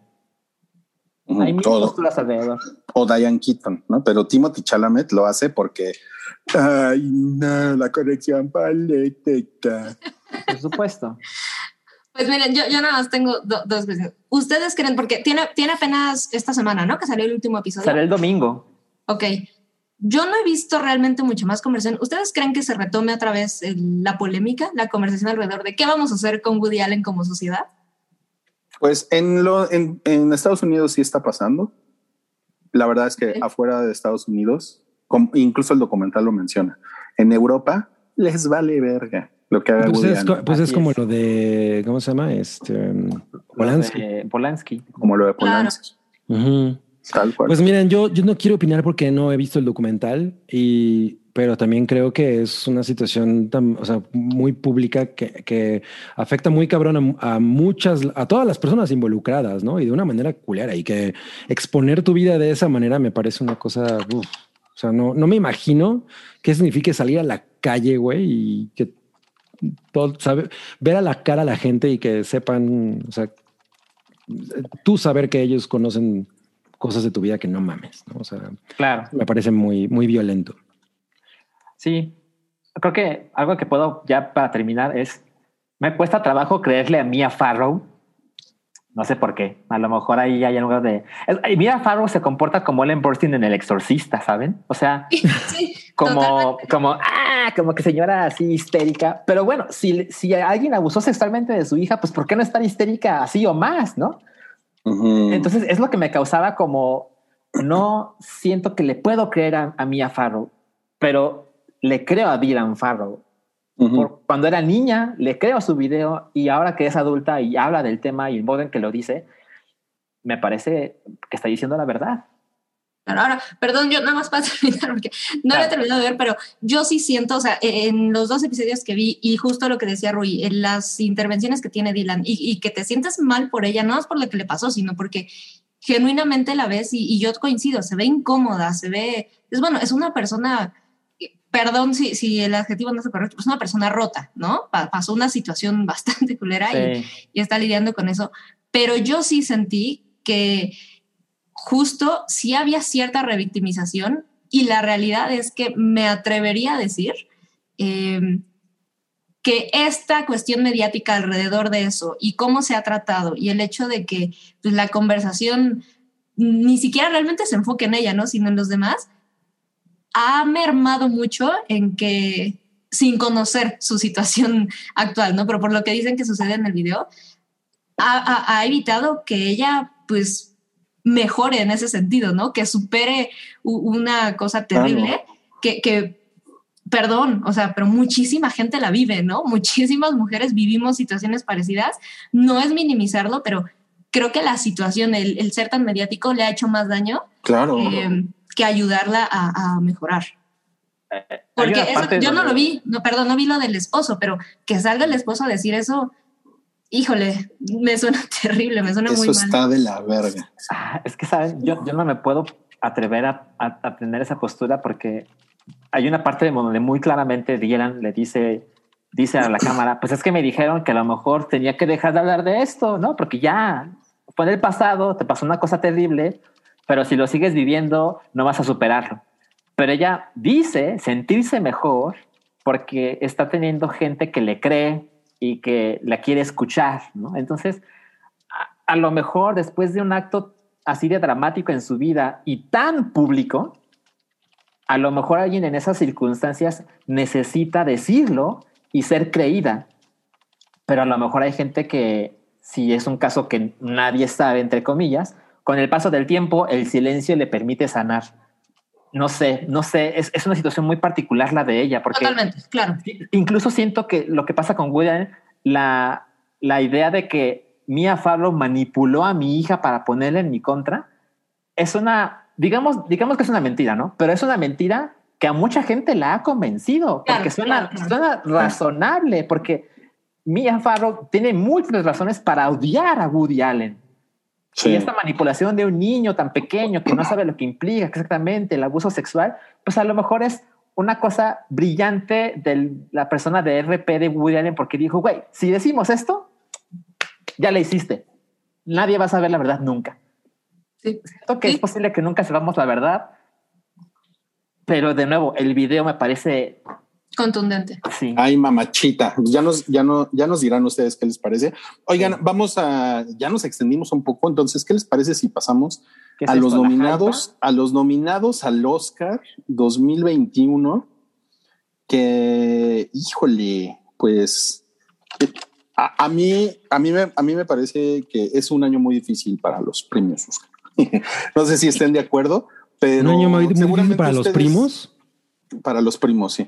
Pero seguramente ustedes tienen mucho que decir de las nominaciones, ¿no? ¿Por qué te Pues sí, parece ¿eh? complicado? Cuéntame. Pues mira, de, de entrada, que Netflix tenga la mayor cantidad de, de, de nominaciones y después Amazon Studios, me habla de que, pues no mames, la pandemia se cogió a los Oscars, ¿no? Eh, porque, porque no estás viendo películas de, de estudios que tradicionalmente se estrenan en cines, ¿no? Absolutamente. Y, Sí, pero y eso y que puede ya ser que haya dicho. habido, pero puede ser que haya habido proyectos que se hayan quedado ahí como que medio, ¿no? Medio a la espera por no poder sido- haber sido estrenados en cine. Pues mira, por ejemplo, vemos cuáles son las películas nominadas a mejor película: The Father, Judas and the Black Messiah, Ba- Mank, Minari, Nomadland, Promising Young Woman, Sound of Metal, The Trial of the Chicago Seven. Ninguna estuvo en el cine. ¿Eh? Pero, pues bueno, es una consecuencia lógica que, que una vez que ves estas películas, yo he visto varias de estas películas. Mank no tuvo un son- estreno limitado. Ah, sí, creo que sí. Creo que sí estuvo en algunos cines. Bueno, pero en Ajá, el cine. exacto. Ajá. Pero, pero definitivamente me parece que hubo, hubo cine muy chingón. Que no a vimos pesar en de el cine. todo. Lo que pasa es que no lo vimos en el cine. Lo vimos O sea, en no, lo, no, lo, no lo dudo, pero pues, eso, tiene un, eso tiene un impacto en la industria muy cabrón. Absolutamente. No, pues, totalmente. Y, Totalmente. y, y, y además no son como, o sea, porque como que llegan los Oscar y es así, ay, bueno, ya sabemos cuál es como la favorita, la película indie, ¿no? La película comercial, tipo Black Panther, ¿no? Que, ay, de repente Black Panther resulta que tiene 800 nominaciones, ¿no? Pues quién sabe por qué, ¿no? Y este año no, este año es, este, es totalmente del streaming, ¿no? Ah, sí. Pero, Pero- y, ta- y tampoco podemos necesariamente concluir cuál sería la favorita, ¿no? Ah, a mí me parece que hay una favorita, ¿eh? Es ¿No es Nomadland? por la cantidad de cosas que ha ganado. Ah, bueno, es sí. que es Tal vez ese- que- el Dilo, efecto dilo. es porque yo siento que muy poca gente la ha visto. O sea, Absolutamente. o ma- o ma- eh, siento que es más bien ese efecto. No es lo mismo que, por ejemplo, pasó con Parasite, que Parasite era una cosa que todo mundo, o sea, güey, no mames, esa película. Yo conozco muy poca gente que no la vio. Ujú. Entonces sí se sentía que todo el mundo la había visto, pero de todas las que están ahorita, bueno, de entrada, la eh, Promising Young Woman pues no, se, no ha llegado aquí, Nomadland no ha llegado aquí, Ujú. ¿no? O sea, entonces sí es como muy raro, ¿no? El feeling que genera eso, porque no tenemos una referencia, salvo como Así tú es. dices, que pues, se han llevado mil premios. A mí, a mí me pareció muy cagado que, de acuerdo, todo el mundo podíamos saber que pues las películas de streaming iban a estar, eh, iban a agarrar un poco más de lugar al haber poco cine, pero a mí lo que me pareció muy curioso es que el streaming se supone que es la plataforma o la versión de consumir cine, películas, que te permite em, evitar la- las, las cuestiones y torpezas logísticas que el cine te puede dar, ¿no? Entonces es al mismo tiempo en todo el mundo, ahí está. Y la realidad es que para mí es la, la, la premiación con más películas que legalmente como mexicanos seguimos sin tener acceso. No puedes. Totalmente, totalmente. Y pues que va a Ajá. haber Mank. O sea, ¿no? mira, The Father no se puede ver legalmente en México. No. Judas and the Black Messiah tampoco. Tampoco. Mank sí se puede, es de. Netflix. Minari no se puede. Nomadland no. Promising Young Woman no. Sound of Metal sí se puede. Sí. Está en Amazon. Sí. Y detrás de Chicago 7 también se puede porque está en Netflix. Sí, sí, Pero pero, sí. de otros, pues Por supuesto, siempre pasa que los Oscars es como, bueno, la van a estrenar en febrero, ¿no? Porque ya tienen las nominaciones y todo. claro, Aquí no va a pasar hasta quién sabe cuándo, si es que llega a suceder. exacto. O a, o a lo mejor sí, quién sabe. Con esto, pues hay como pretexto para justo cambiar un poco la manera en la que se hace ¿no? la distribución. Pues sí. Pudiera ser, sí. Creo que Nomadland sí tiene una fecha eh, tentativa en Cinépolis, algo así vi. Pero de esas otras películas mm, no he visto algo similar con The Father, con Minari, con... Creo que también Promising Young Woman la quieren poner en cine en México. Yo creo que la vamos a comprar en Blu-ray antes. Sí, seguro. Probablemente sí. Y, y otra cosa que pasó con las nominaciones fue el inmenso amor a Mank. Pues es Hollywood, ¿no? Eso a mí, a mí me suena, a mí me suena que es, a que va a ser la perdedora, la gran perdedora de la noche. ¿De acuerdo? Tiene ¿Eh? O sea, se afina para allá, cabrón. Es muy que, cabrón. híjole. o sea, por ejemplo, Nomadland sí es una cosa muy particular de, de este momento. O sea, creo que dice Sí. mucho sobre el momento. Mm, claro. Em, Sí, pero lo que pasa con Mank es una película de gente que hace cine. Ajá, o sea, es, es una carta de amor a sí mismos, ¿no? O sea, Sí. y la película más peculiar de David Fincher en ese aspecto. Ajá, y como que nominar por primera vez a David Fincher a mejor director por Mank es como. A mí Oye. definitivamente me sorprendió cabrón que nominaran Promising Young Woman. O sea, es una cosa que me sorprendió muy cabrón y, y me, y me, me hizo muy feliz. ¿En mejor película? Ujú. Sí, pues, ¿Y, no, obviamente y- y no qué se otras nominaciones hay, eh? De actor y actriz y director. ¿Cuáles son? Por ejemplo, en actor está Riz Ahmed por Sound of Metal, Chadwick Boseman por Ma Rainey's Black Bottom. Que pues, se lo va a llevar, ¿no? Eh, pues es como el favorito. Está Anthony Hopkins otra vez por The Father, está Gary Oldman por Mank y está Steven Yeun por Minari. Yo he visto Glenn. tres de esas películas Glenn. y siento que Gary Oldman pues, no veo por qué lo nominaron a mejor actor. Y, Ay, de plano. O sea, no lo hace nada mal, pero, Pero no está a la tampoco altura. me parece espectacular. Pero yo creo que Riz Ahmed o Steven Yeun en Minari eh, es muy Riz Una Ahmed gran está idea. brutal, Mm. no mames. Sí, y en mejor actriz está Viola Davis por Ma Rainey's Black Bottom, Andra Day de United States versus Billie Holiday, que es una película de Hulu. O sea que No es de nunca- Holiday. Nunca, llegará a México. y es, una, No. es, la, es la actriz que ganó mejor actriz en los Globos de Oro.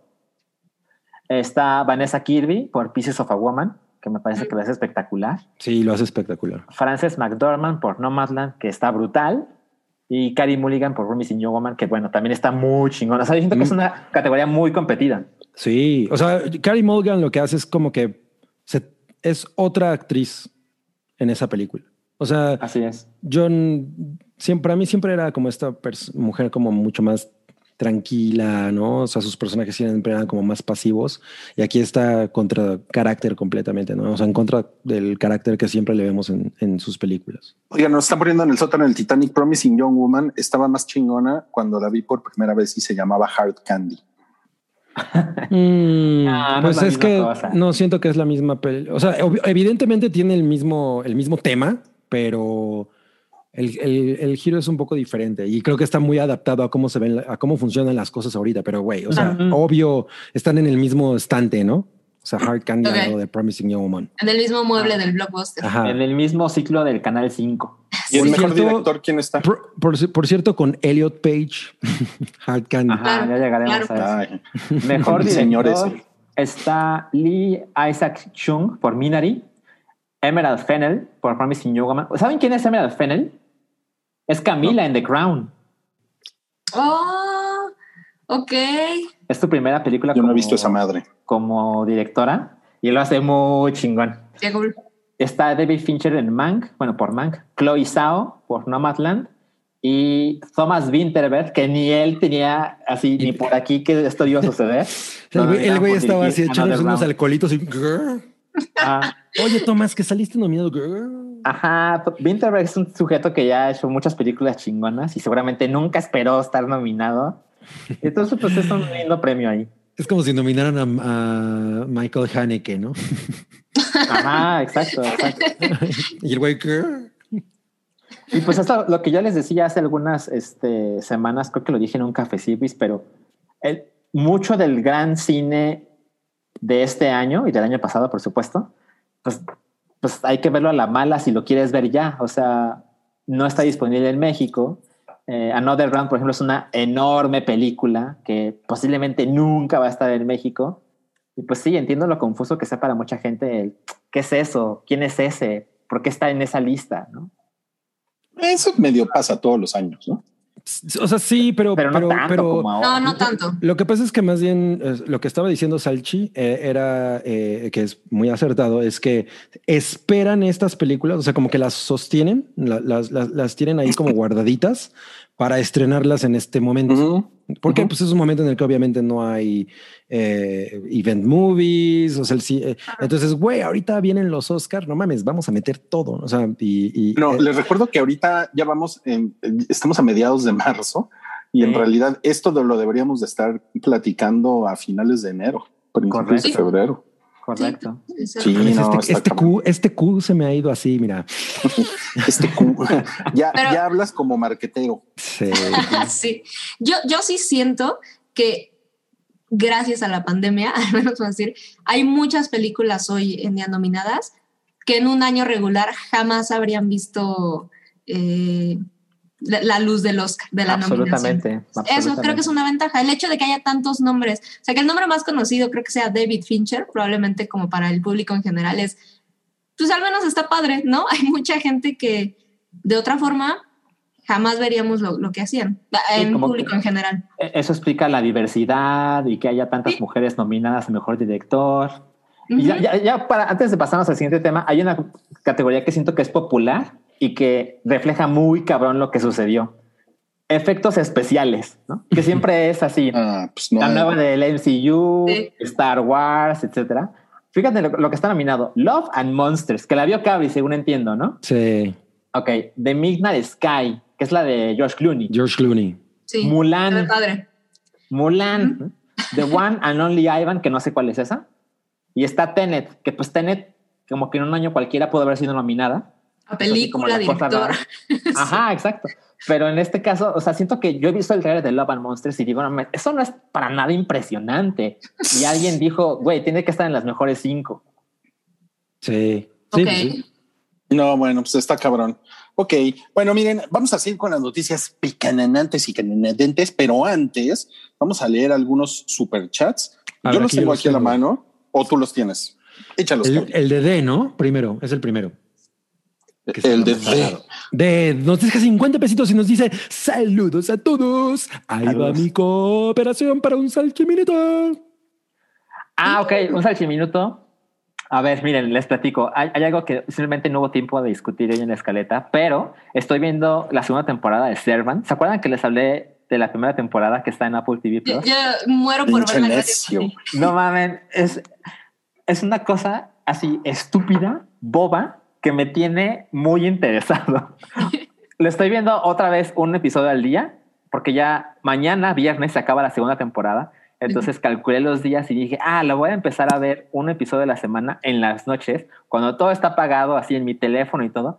Y es sorprendente cómo es de boba la historia, cómo las cosas se conectan de el, el Deus ex máquina de cómo sucede esto justo en este instante donde más nos conviene. Sí, pero la cinematografía es muy chingona y es hay una cosa ahí morbosa que es muy atractivo. O sea, yo sé que Noodle la está viendo, entonces ojalá Noodle venga la próxima semana para platicarlo con ella, porque me parece no es del Y ya se te acabó el tiempo, Salchi. Salchi minuto. Las viejas Esto no mañas. pasaría en la hypa. Las viejas mañas, sí. El siguiente superchat es de Es Daniel. de Daniel Lara. Nos deja 129 pesitos y nos dice, por favor, que la patrona con acento ruso le diga a Ruiz, you took everything from me, como Wanda a Thanos. Como A ver, Wanda pero- Darkseid. No, lé- léete otro y ahorita le Va, va, va. estoy practicando mi acento ruso. Lo postero. Ajá. ¿Sí? ¿Ake Ah, Rubio o Axel Rubio? Es que no. Rubio nos deja 100 pesitos y nos dice, no estuve en el vivo, en el vivo, no, en el en vivo pasado, pero esto va por la hypa. Ah, Ah, muchas o sea, le siguen gracias. dando dinero a esa madre. Ya, ya se acabó. Ya, ya. Espera, ahí, va mi acento ruso. You A took ver. everything for me. From me. Oh. From.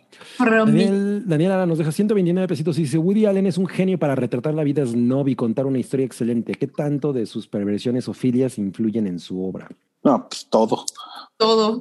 No, pues, Sí. Woody Allen es una persona hiper particular, así como sus películas. De acuerdo. No, y, ade- y además no se puede separar la vida, la vida personal de la De obra de alguien. No se puede separar. Eso, So- Solo que eso soy ya un supérenlo. robot. Josh Rocco nos deja 100 pesitos y seguro los escucho en el podcast. Por favor, podrían gritarle a mis jugadores como si ustedes fueran quien los dirige. Siempre los escucho cuando ando jugando PES. PES son las pastillitas esas de... Sí, lo mismo pensé. Eso, eso solo dice alguien que no, no juega fútbol. PS es Pro Evolution Soccer. Eh, Ay, cabre. Daniel Torres nos deja 300 varito por un Wow. salchiminuto de Minari que la tengo pendiente en mi watch list.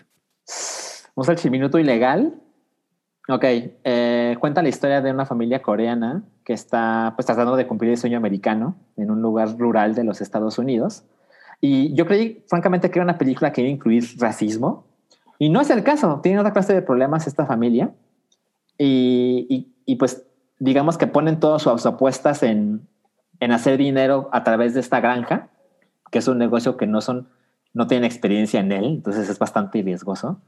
Y, y es una película de A24, entonces eso quiere decir que está cinematográficamente preciosa. Tiene sin duda el mejor soundtrack del año. Wow. ¿Qué es esto? Pez. El pez de Hello Kitty. Me estás extrañando mi salchiminuto, ¿eh?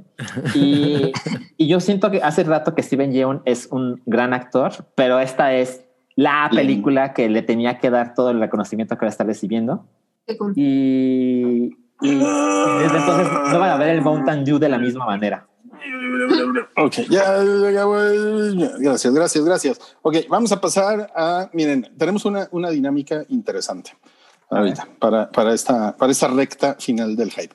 Yo les voy a decir unas noticias picananantes y canananantes y ustedes me van a decir cómo se sienten. Ok, ahí les va. ¿En una la palabra? Ah, en unas cuatro o cinco si quieren. ¿no? Ok, Taylor Swift se convirtió en la primera artista femenina en ganar en tres ocasiones el Grammy Álbum del Año. Chingón. Reinota. Pues yo me siento feliz, ¿no? Por ella. Mi, mi- mi palabra es why. da huevo. Tenía que ser el amargado de Salchi. El amargado del salchi. Miren, miren nada más lo, lo que nos puso Toby en- para la siguiente nota, lo que nos puso Toby en la escaleta. Nos puso el chile de Cabri fue al cine. ¿Cómo Fue los hace sentir Guerra eso? de likes, ¿no? ¿Cómo los hace sentir eso? Christopher Nolan fue de las primeras personas que estaban en un cine eh, eh, IMC. No, espera ¿Cómo un los momento. haces? del- Mi palabra Pues- es congruente. Pues Mm. me parece que bravo, señor Nolan. Qué bueno que, que no le dijo Nolan al cine. Además, qué, bueno que fue a ver, porque eh, fue a ver este. Ah. Sabemos, ¿no? Sí, sí se dijo. Sí, Pues guerra de likes, te acaban de decir.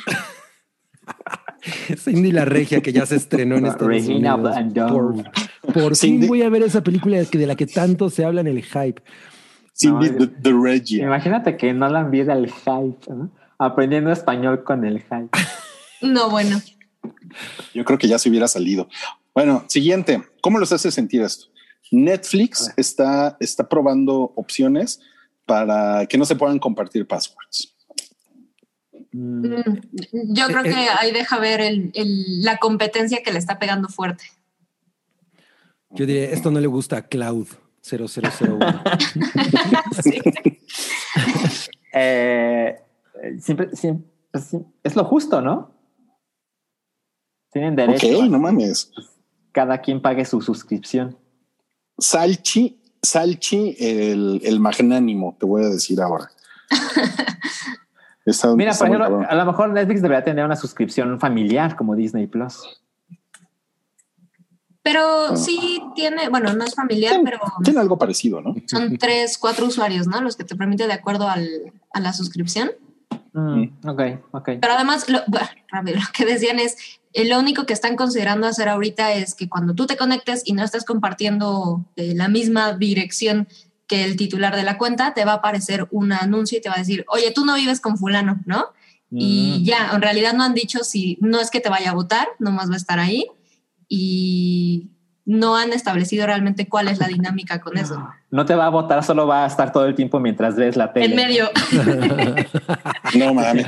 Bueno, yo, le- yo les tengo que decir una cosa. El, el, el NFL Game Pass, eh, si, si, si yo lo estoy viendo en mi casa y, por ejemplo, mi hija, que es algo que nunca vas a usar porque el NFL le vale verga, eh, lo está viendo en, en otro cuarto de la casa, no hay problema porque estamos compartiendo la IP. Pero si Ok. yo le paso el password a mi hermano que está en otra IP, no puede entrar. Es que creo que tiene mucho que ver con la IP, ¿no? Sí. Con la iniciativa privada. Oye, A y la, pel- la película de IP Man es sobre un güey que le gusta mucho compartir su IP. Es un, Se es un dedica a rastrear IPs con es un artes amigo de la marciales. 4T. Ok, Es, un, es, un, es un enemigo de la 4T, como quién era? Este Florence Pugh. Florence Florence Pugh, enemiga de la 4T. Enemiga de la 4T. Siguiente. Eh, Elton John dice que el Vaticano es hashtag hipócrita. Hipócrita. ¿Cómo los hace sentir este tweet? Pues, pues tiene Dale, la boca Sergio. llena de razón, ¿no? Dice aquí que el, el- el Vaticano no quiere, no quiere bendecir al- a los matrimonios gays, Mm. ¿no? porque están en pecado, ¿no? pero que al, al mismo tiempo está ganando dinero porque invi- invirtió en la película Rocketman, que pues es una película. Sí, el, el Vaticano invirtió en Rocketman, que es la película, pues la biografía de Elton John, ¿no? O, pues sí, la biografía de Elton John, y se centra mucho en, su, en, su, en sus relaciones. Y pues es una cosa curiosa porque en el artículo, eh, en algún momento la BBC eh, hizo una investigación o hizo un artículo sobre qué era lo que estaba pasando respecto a las afirmaciones de que el Vaticano había invertido en, en- en la película. Y el Vaticano tiene una parte que se encarga como de llevar pues todo la, es como la tesorería, digamos. Y, en, y, y, eh, una de las cosas que arroja este artículo es que el Papa no necesariamente estaba enterado de en qué invierte, porque Mm. que, que entre ello invirtieron en Men in Black 3 Qué idiotas. y, y Rocketman. Pues que le entren al patrón del hype, ¿no? Si van a tirar así el dinero. Sí, ¿no? con nosotros no lo tiran. Ah, ¿Cuál fue la Men in Black de la Men in Black de Chris Hemsworth? ¿Es la 3? ¿Es la 4? Es lo tres, sí. Ajá. Ah, pues Es la en esa invirtieron. Eh, Es la, en es, la, es la menos agraciada. Ok, no, bueno. Y bueno, y ok, ¿y cómo los Y el- hace sentir? Y el. Si yo digo cómo me hace sentir, güey, creo que van a cancelar el hype. no, no, hype. No, no, no. Entonces vamos, vamos, vamos. Pero. Cabri ya ha sobrevivido una- un par de cancelaciones, ¿eh? Sí. Sí, y ¿eh? esta creo que es bastante justificada. Ajá. No, pero aquí me voy a meter con Dios, que pues, Uy, no. Está en todas partes. es el Está en el, cancelador está en el principal. del Titanic. Como, porque no ahora, ahora van a cancelar a Sam. Sí. Ah, Ok, siguiente. ¿Cómo los hace sentir esto? Los Garbage Pail Kids todavía existen. No sé si, no sé si las personas más jóvenes de este podcast sepan qué son los Garbage Pail Kids. No, yo, yo no sé, tú sabías, Salchi, yo soy, yo, yo soy más grande que tú, entonces sí sabía. Claro, claro. Eh, no, No, yo pero no tú, eres una, tú eres un alma vieja. O sea, Sí, a lo mejor es por eso. Claro. Le gusta Este, Kansas. yo, yo no tenía idea de estas cosas. A mí me pareció muy desatinado. Pues Ujú. ese, ese era el sello de los, de los, ¿no? Sí, de los gar- Garbage.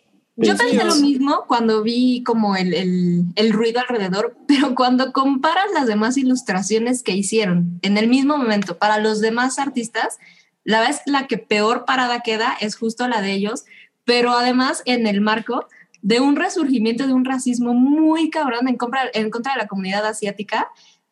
Hubo, hubo unos asesinatos hace dos días, ¿no? Entonces, la verdad es que no podríamos defender mucho porque, o sea, realmente son, son inofensivos los demás, ¿no? Y el otro, pues son los únicos que se ven como vulnerados, pero no se para sola esta situación, o sea, viene acompañada de mucho ruido y mucha crítica y la verdad es que mucho odio de, hacia la comunidad asiática. Sobre todo Claro. ahora con el boom de, de, Del de K-pop y todo eso. bandas coreanas. Ajá, sí, sí, sí. O sea, eh, es muy desafortunado para Tops, ¿no? Sí. Eh, haber jugado esta, esta carta, literal. Pero sabes qué? Alicia Sinfe nos dejó un comentario que me recordó mucho a los Garbage Pail Kids. Dice que Cindy la Regia en Estados Unidos se llamaría Northside Cindy. Y como que a mí me suena un nombre de una tarjeta de Garbage Pail Kids. Northside Cindy. Ay, Está muy chingón. No, pues, Salud miren, por eso. yo la verdad no es, no es por defender a los Garbage Pail Kids, que pues no, yo ni fui fan nunca ni nada, Pero pero yo creo que es una coincidencia, o sea, lo que pasó ahorita de los tiros, o sea, porque pues, yo creo que esto, El podcast de hoy se resume en Rui. Yo sí le creo a Woody Allen y los No, Garbage no, Pail no. Kids son nunca chingos. dije que le creo a Woody Allen, nunca leave. Garbage Pail Kids alone. Miren, estos son, estos son de los Garbage originales. Kids, ajá, de los 80, 90 por ahí. Y pues sí, eran, er- eran muy... ¿Qué pasó? O sea, ¿por, por qué los de BTS salen madreados? O sea, ¿hay una explicación o solo es una decisión random? Porque hicieron una como, o sea, hicieron como una serie de, De como sa- satírica, ajá, de, de artistas que han ganado el Grammy. ¿no? Pero, Pero yo no lo razón entendí al, para- al juego de palabras. Ah, ajá, ajá, O sea, ok. el- el- el- en el nombre viene algo como BTS Bruised, algo así, o sea, como de moreteados, pero la verdad es que yo no le entiendo al, al juego de palabras. Según yo del si es- nombre no viene eso, ¿sí? Es que es, es- yo la sí dice verdad- algo como Bruised. eh, dice algo como bebop, bebop, algo así, ¿no? A ver, ahorita, ¿Tienen por ahí la ahorita se los pongo. Sí, porque el, según yo la, el nombre que le pusieron no dice nada de Bruce, nada, pero no sé, a lo mejor, a lo mejor leí la versión censurada. Pero A tú ver. crees que si hubiera sido Batman hubiera sido Bruce Wayne? Eso, por ejemplo, se habría entendido y dirías, eso está chistoso. Así, es, es más como de math, pero sí. Yo siento que lo que pasa What con Roy worry. es que Roy piensa que a, nadie le importa el K-pop, entonces ¿por qué estamos hablando de esto? Ah, claro. Oye, pero ahí no viene el nombre. Es que No, está no cortada, viene. ¿no? Sí, está Sí. cortada. No está completa. No, pues. Además, o sea- yo veo la imagen y no pienso que estén hablando de BTS, o sea, nadie se parece. Sí, no, no, por supuesto. Pero abajo sí dice, o sea, sí hace referencia a K-pop. O sea, es una cosa como bebop, bebop, bebop, una cosa así, no me acuerdo, la verdad. Ok, ok.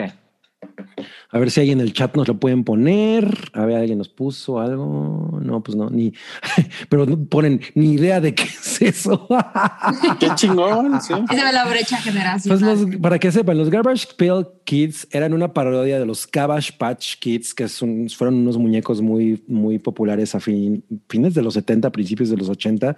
Entonces, Tops hizo esta línea de parodias que se llamaba Garbage Pail Kids. Ah, mira, Bopping, eran- bopping eran- K-pop. Era como sátira y situaciones grotescas. Ajá, Sí. exacto. Especialmente era muy grotesco y sí, e- e- e- era una sátira. Entonces, ve, aquí yo, es que en ningún lugar yo vi que. ah, ok. que Yo, yo había visto uno que decía algo de, de, de Bruce, ok. Ajá, Pues hay, hay, mucho, hay mucho fake news por ahí. No, pues menos le entiendo a este.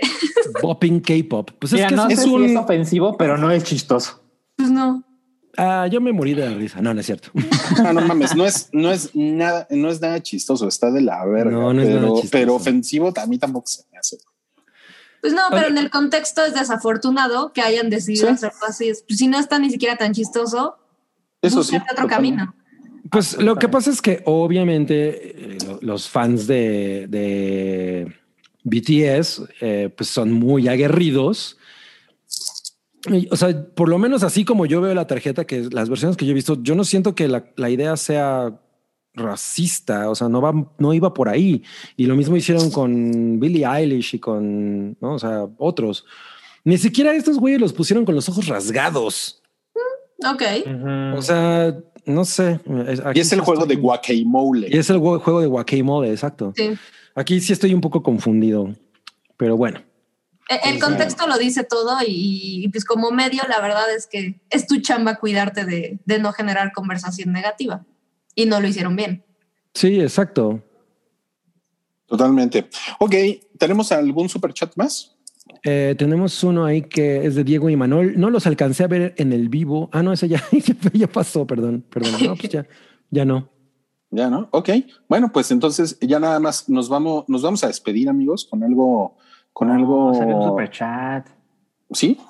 Espera, espera. Yo no, yo no veo ninguno. Pues el responsable del super chat dijo que no. Dice. Espera, hay uno por aquí. Ah, Diego y Manuel. no los alcancé a ver en vivo. ¿Pasas a ver alguna pregunta? ¿Cuál es tu juego favorito de E SNES? Ah, sí, es cierto. Es, es que era el que iba a leer y, y pensé que ya lo había leído. Perdón, Salchi, perdón. Mm, ok. Fu- Juego favorito del SNES. Es el Super Nintendo Entertainment System. A mí Correcto. no me- ni me gusta esa chingadera. Yo siempre No, jugué. bueno. Ah, no es cierto. Contra no era de ahí. Contra, contra 3. Me acuerdo que jugué un contra en el SNS. Ok, entonces Gaby no jugaba mucho Super Nintendo. ¿Y tú, Sam?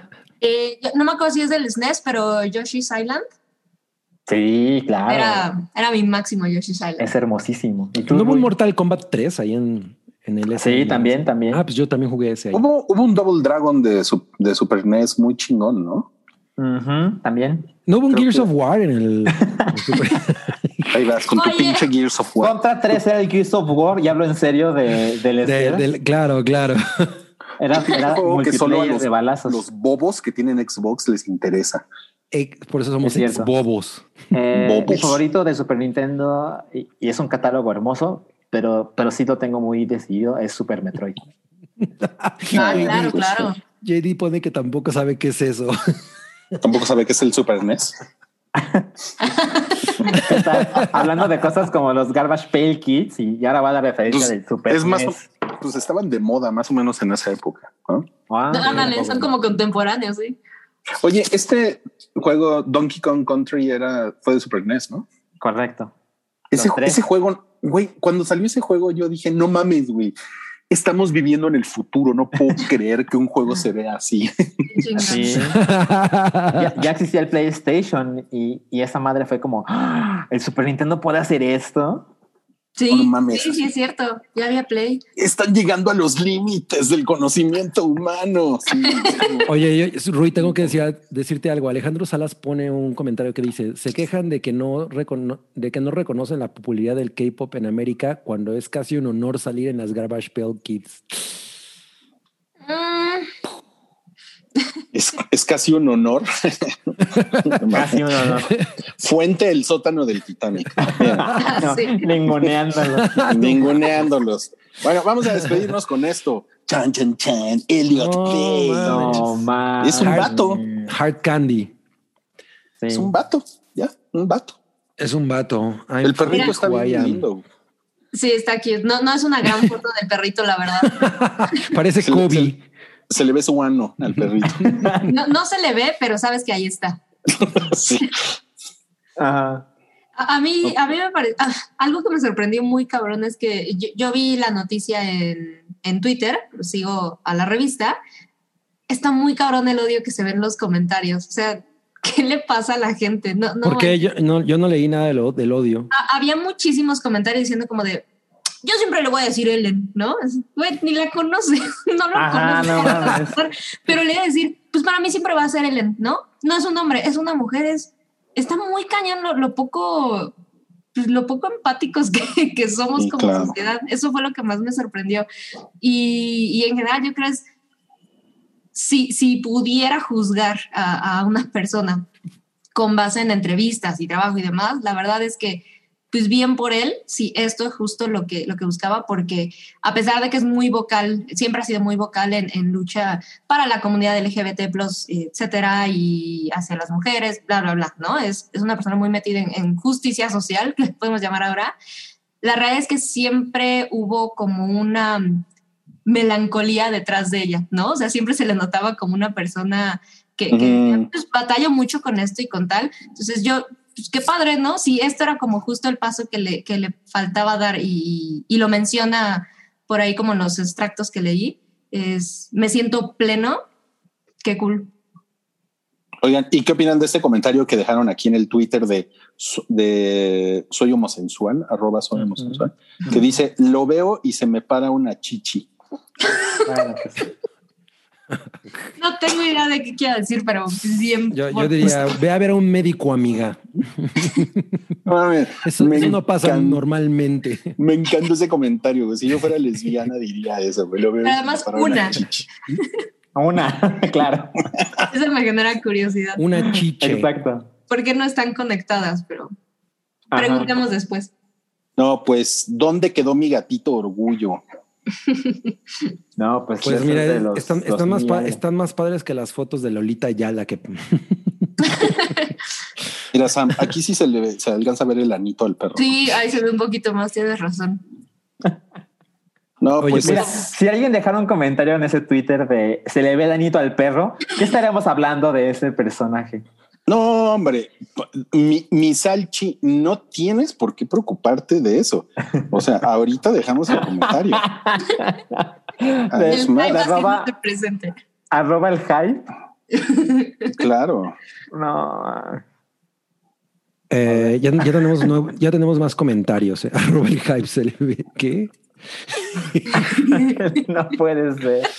No, bueno. No. Vamos a ver si nos Eh, responden. y dos Ah, veces. Esperemos los replies. Vengan esos likes.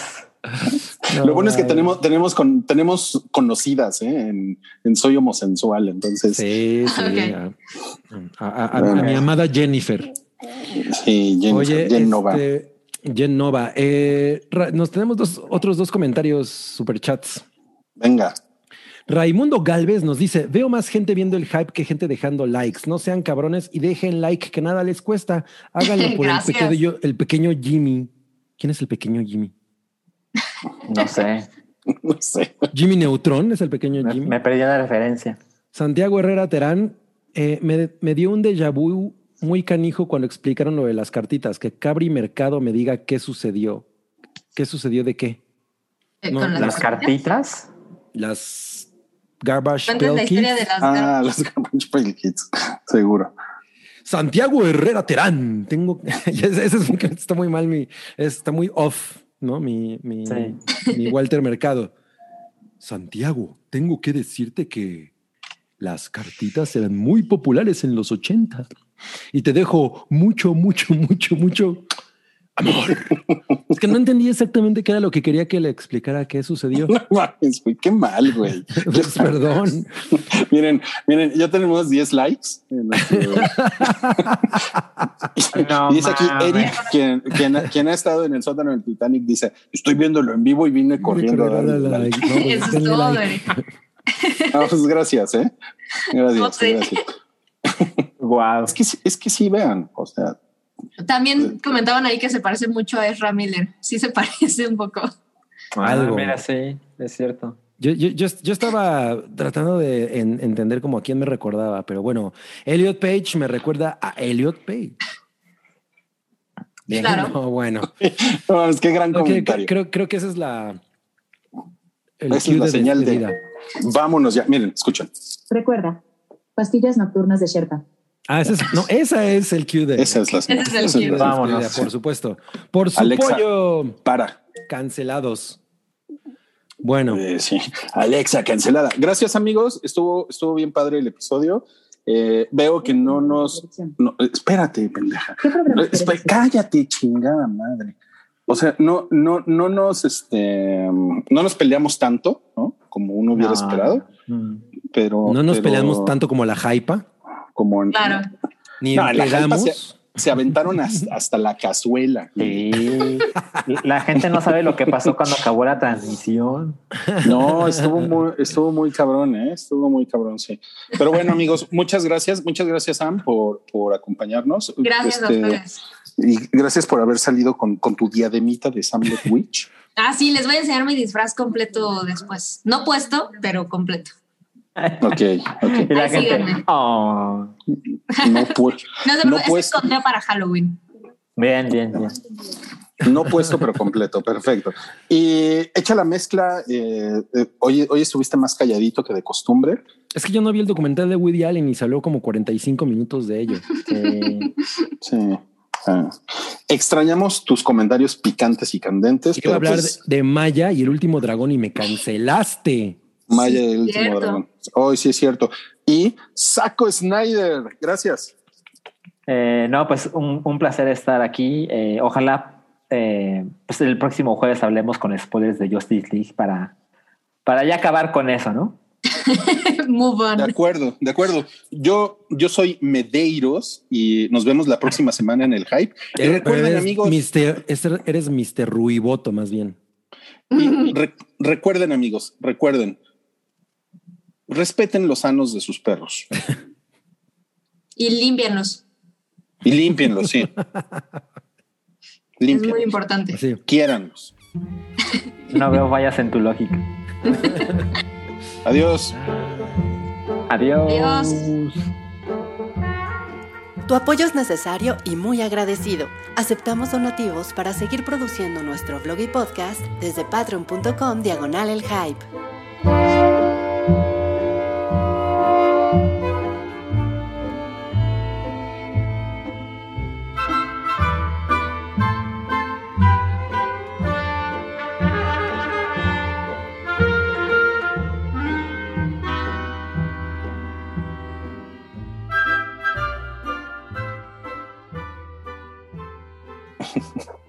¿Dónde está el botón de parar stream?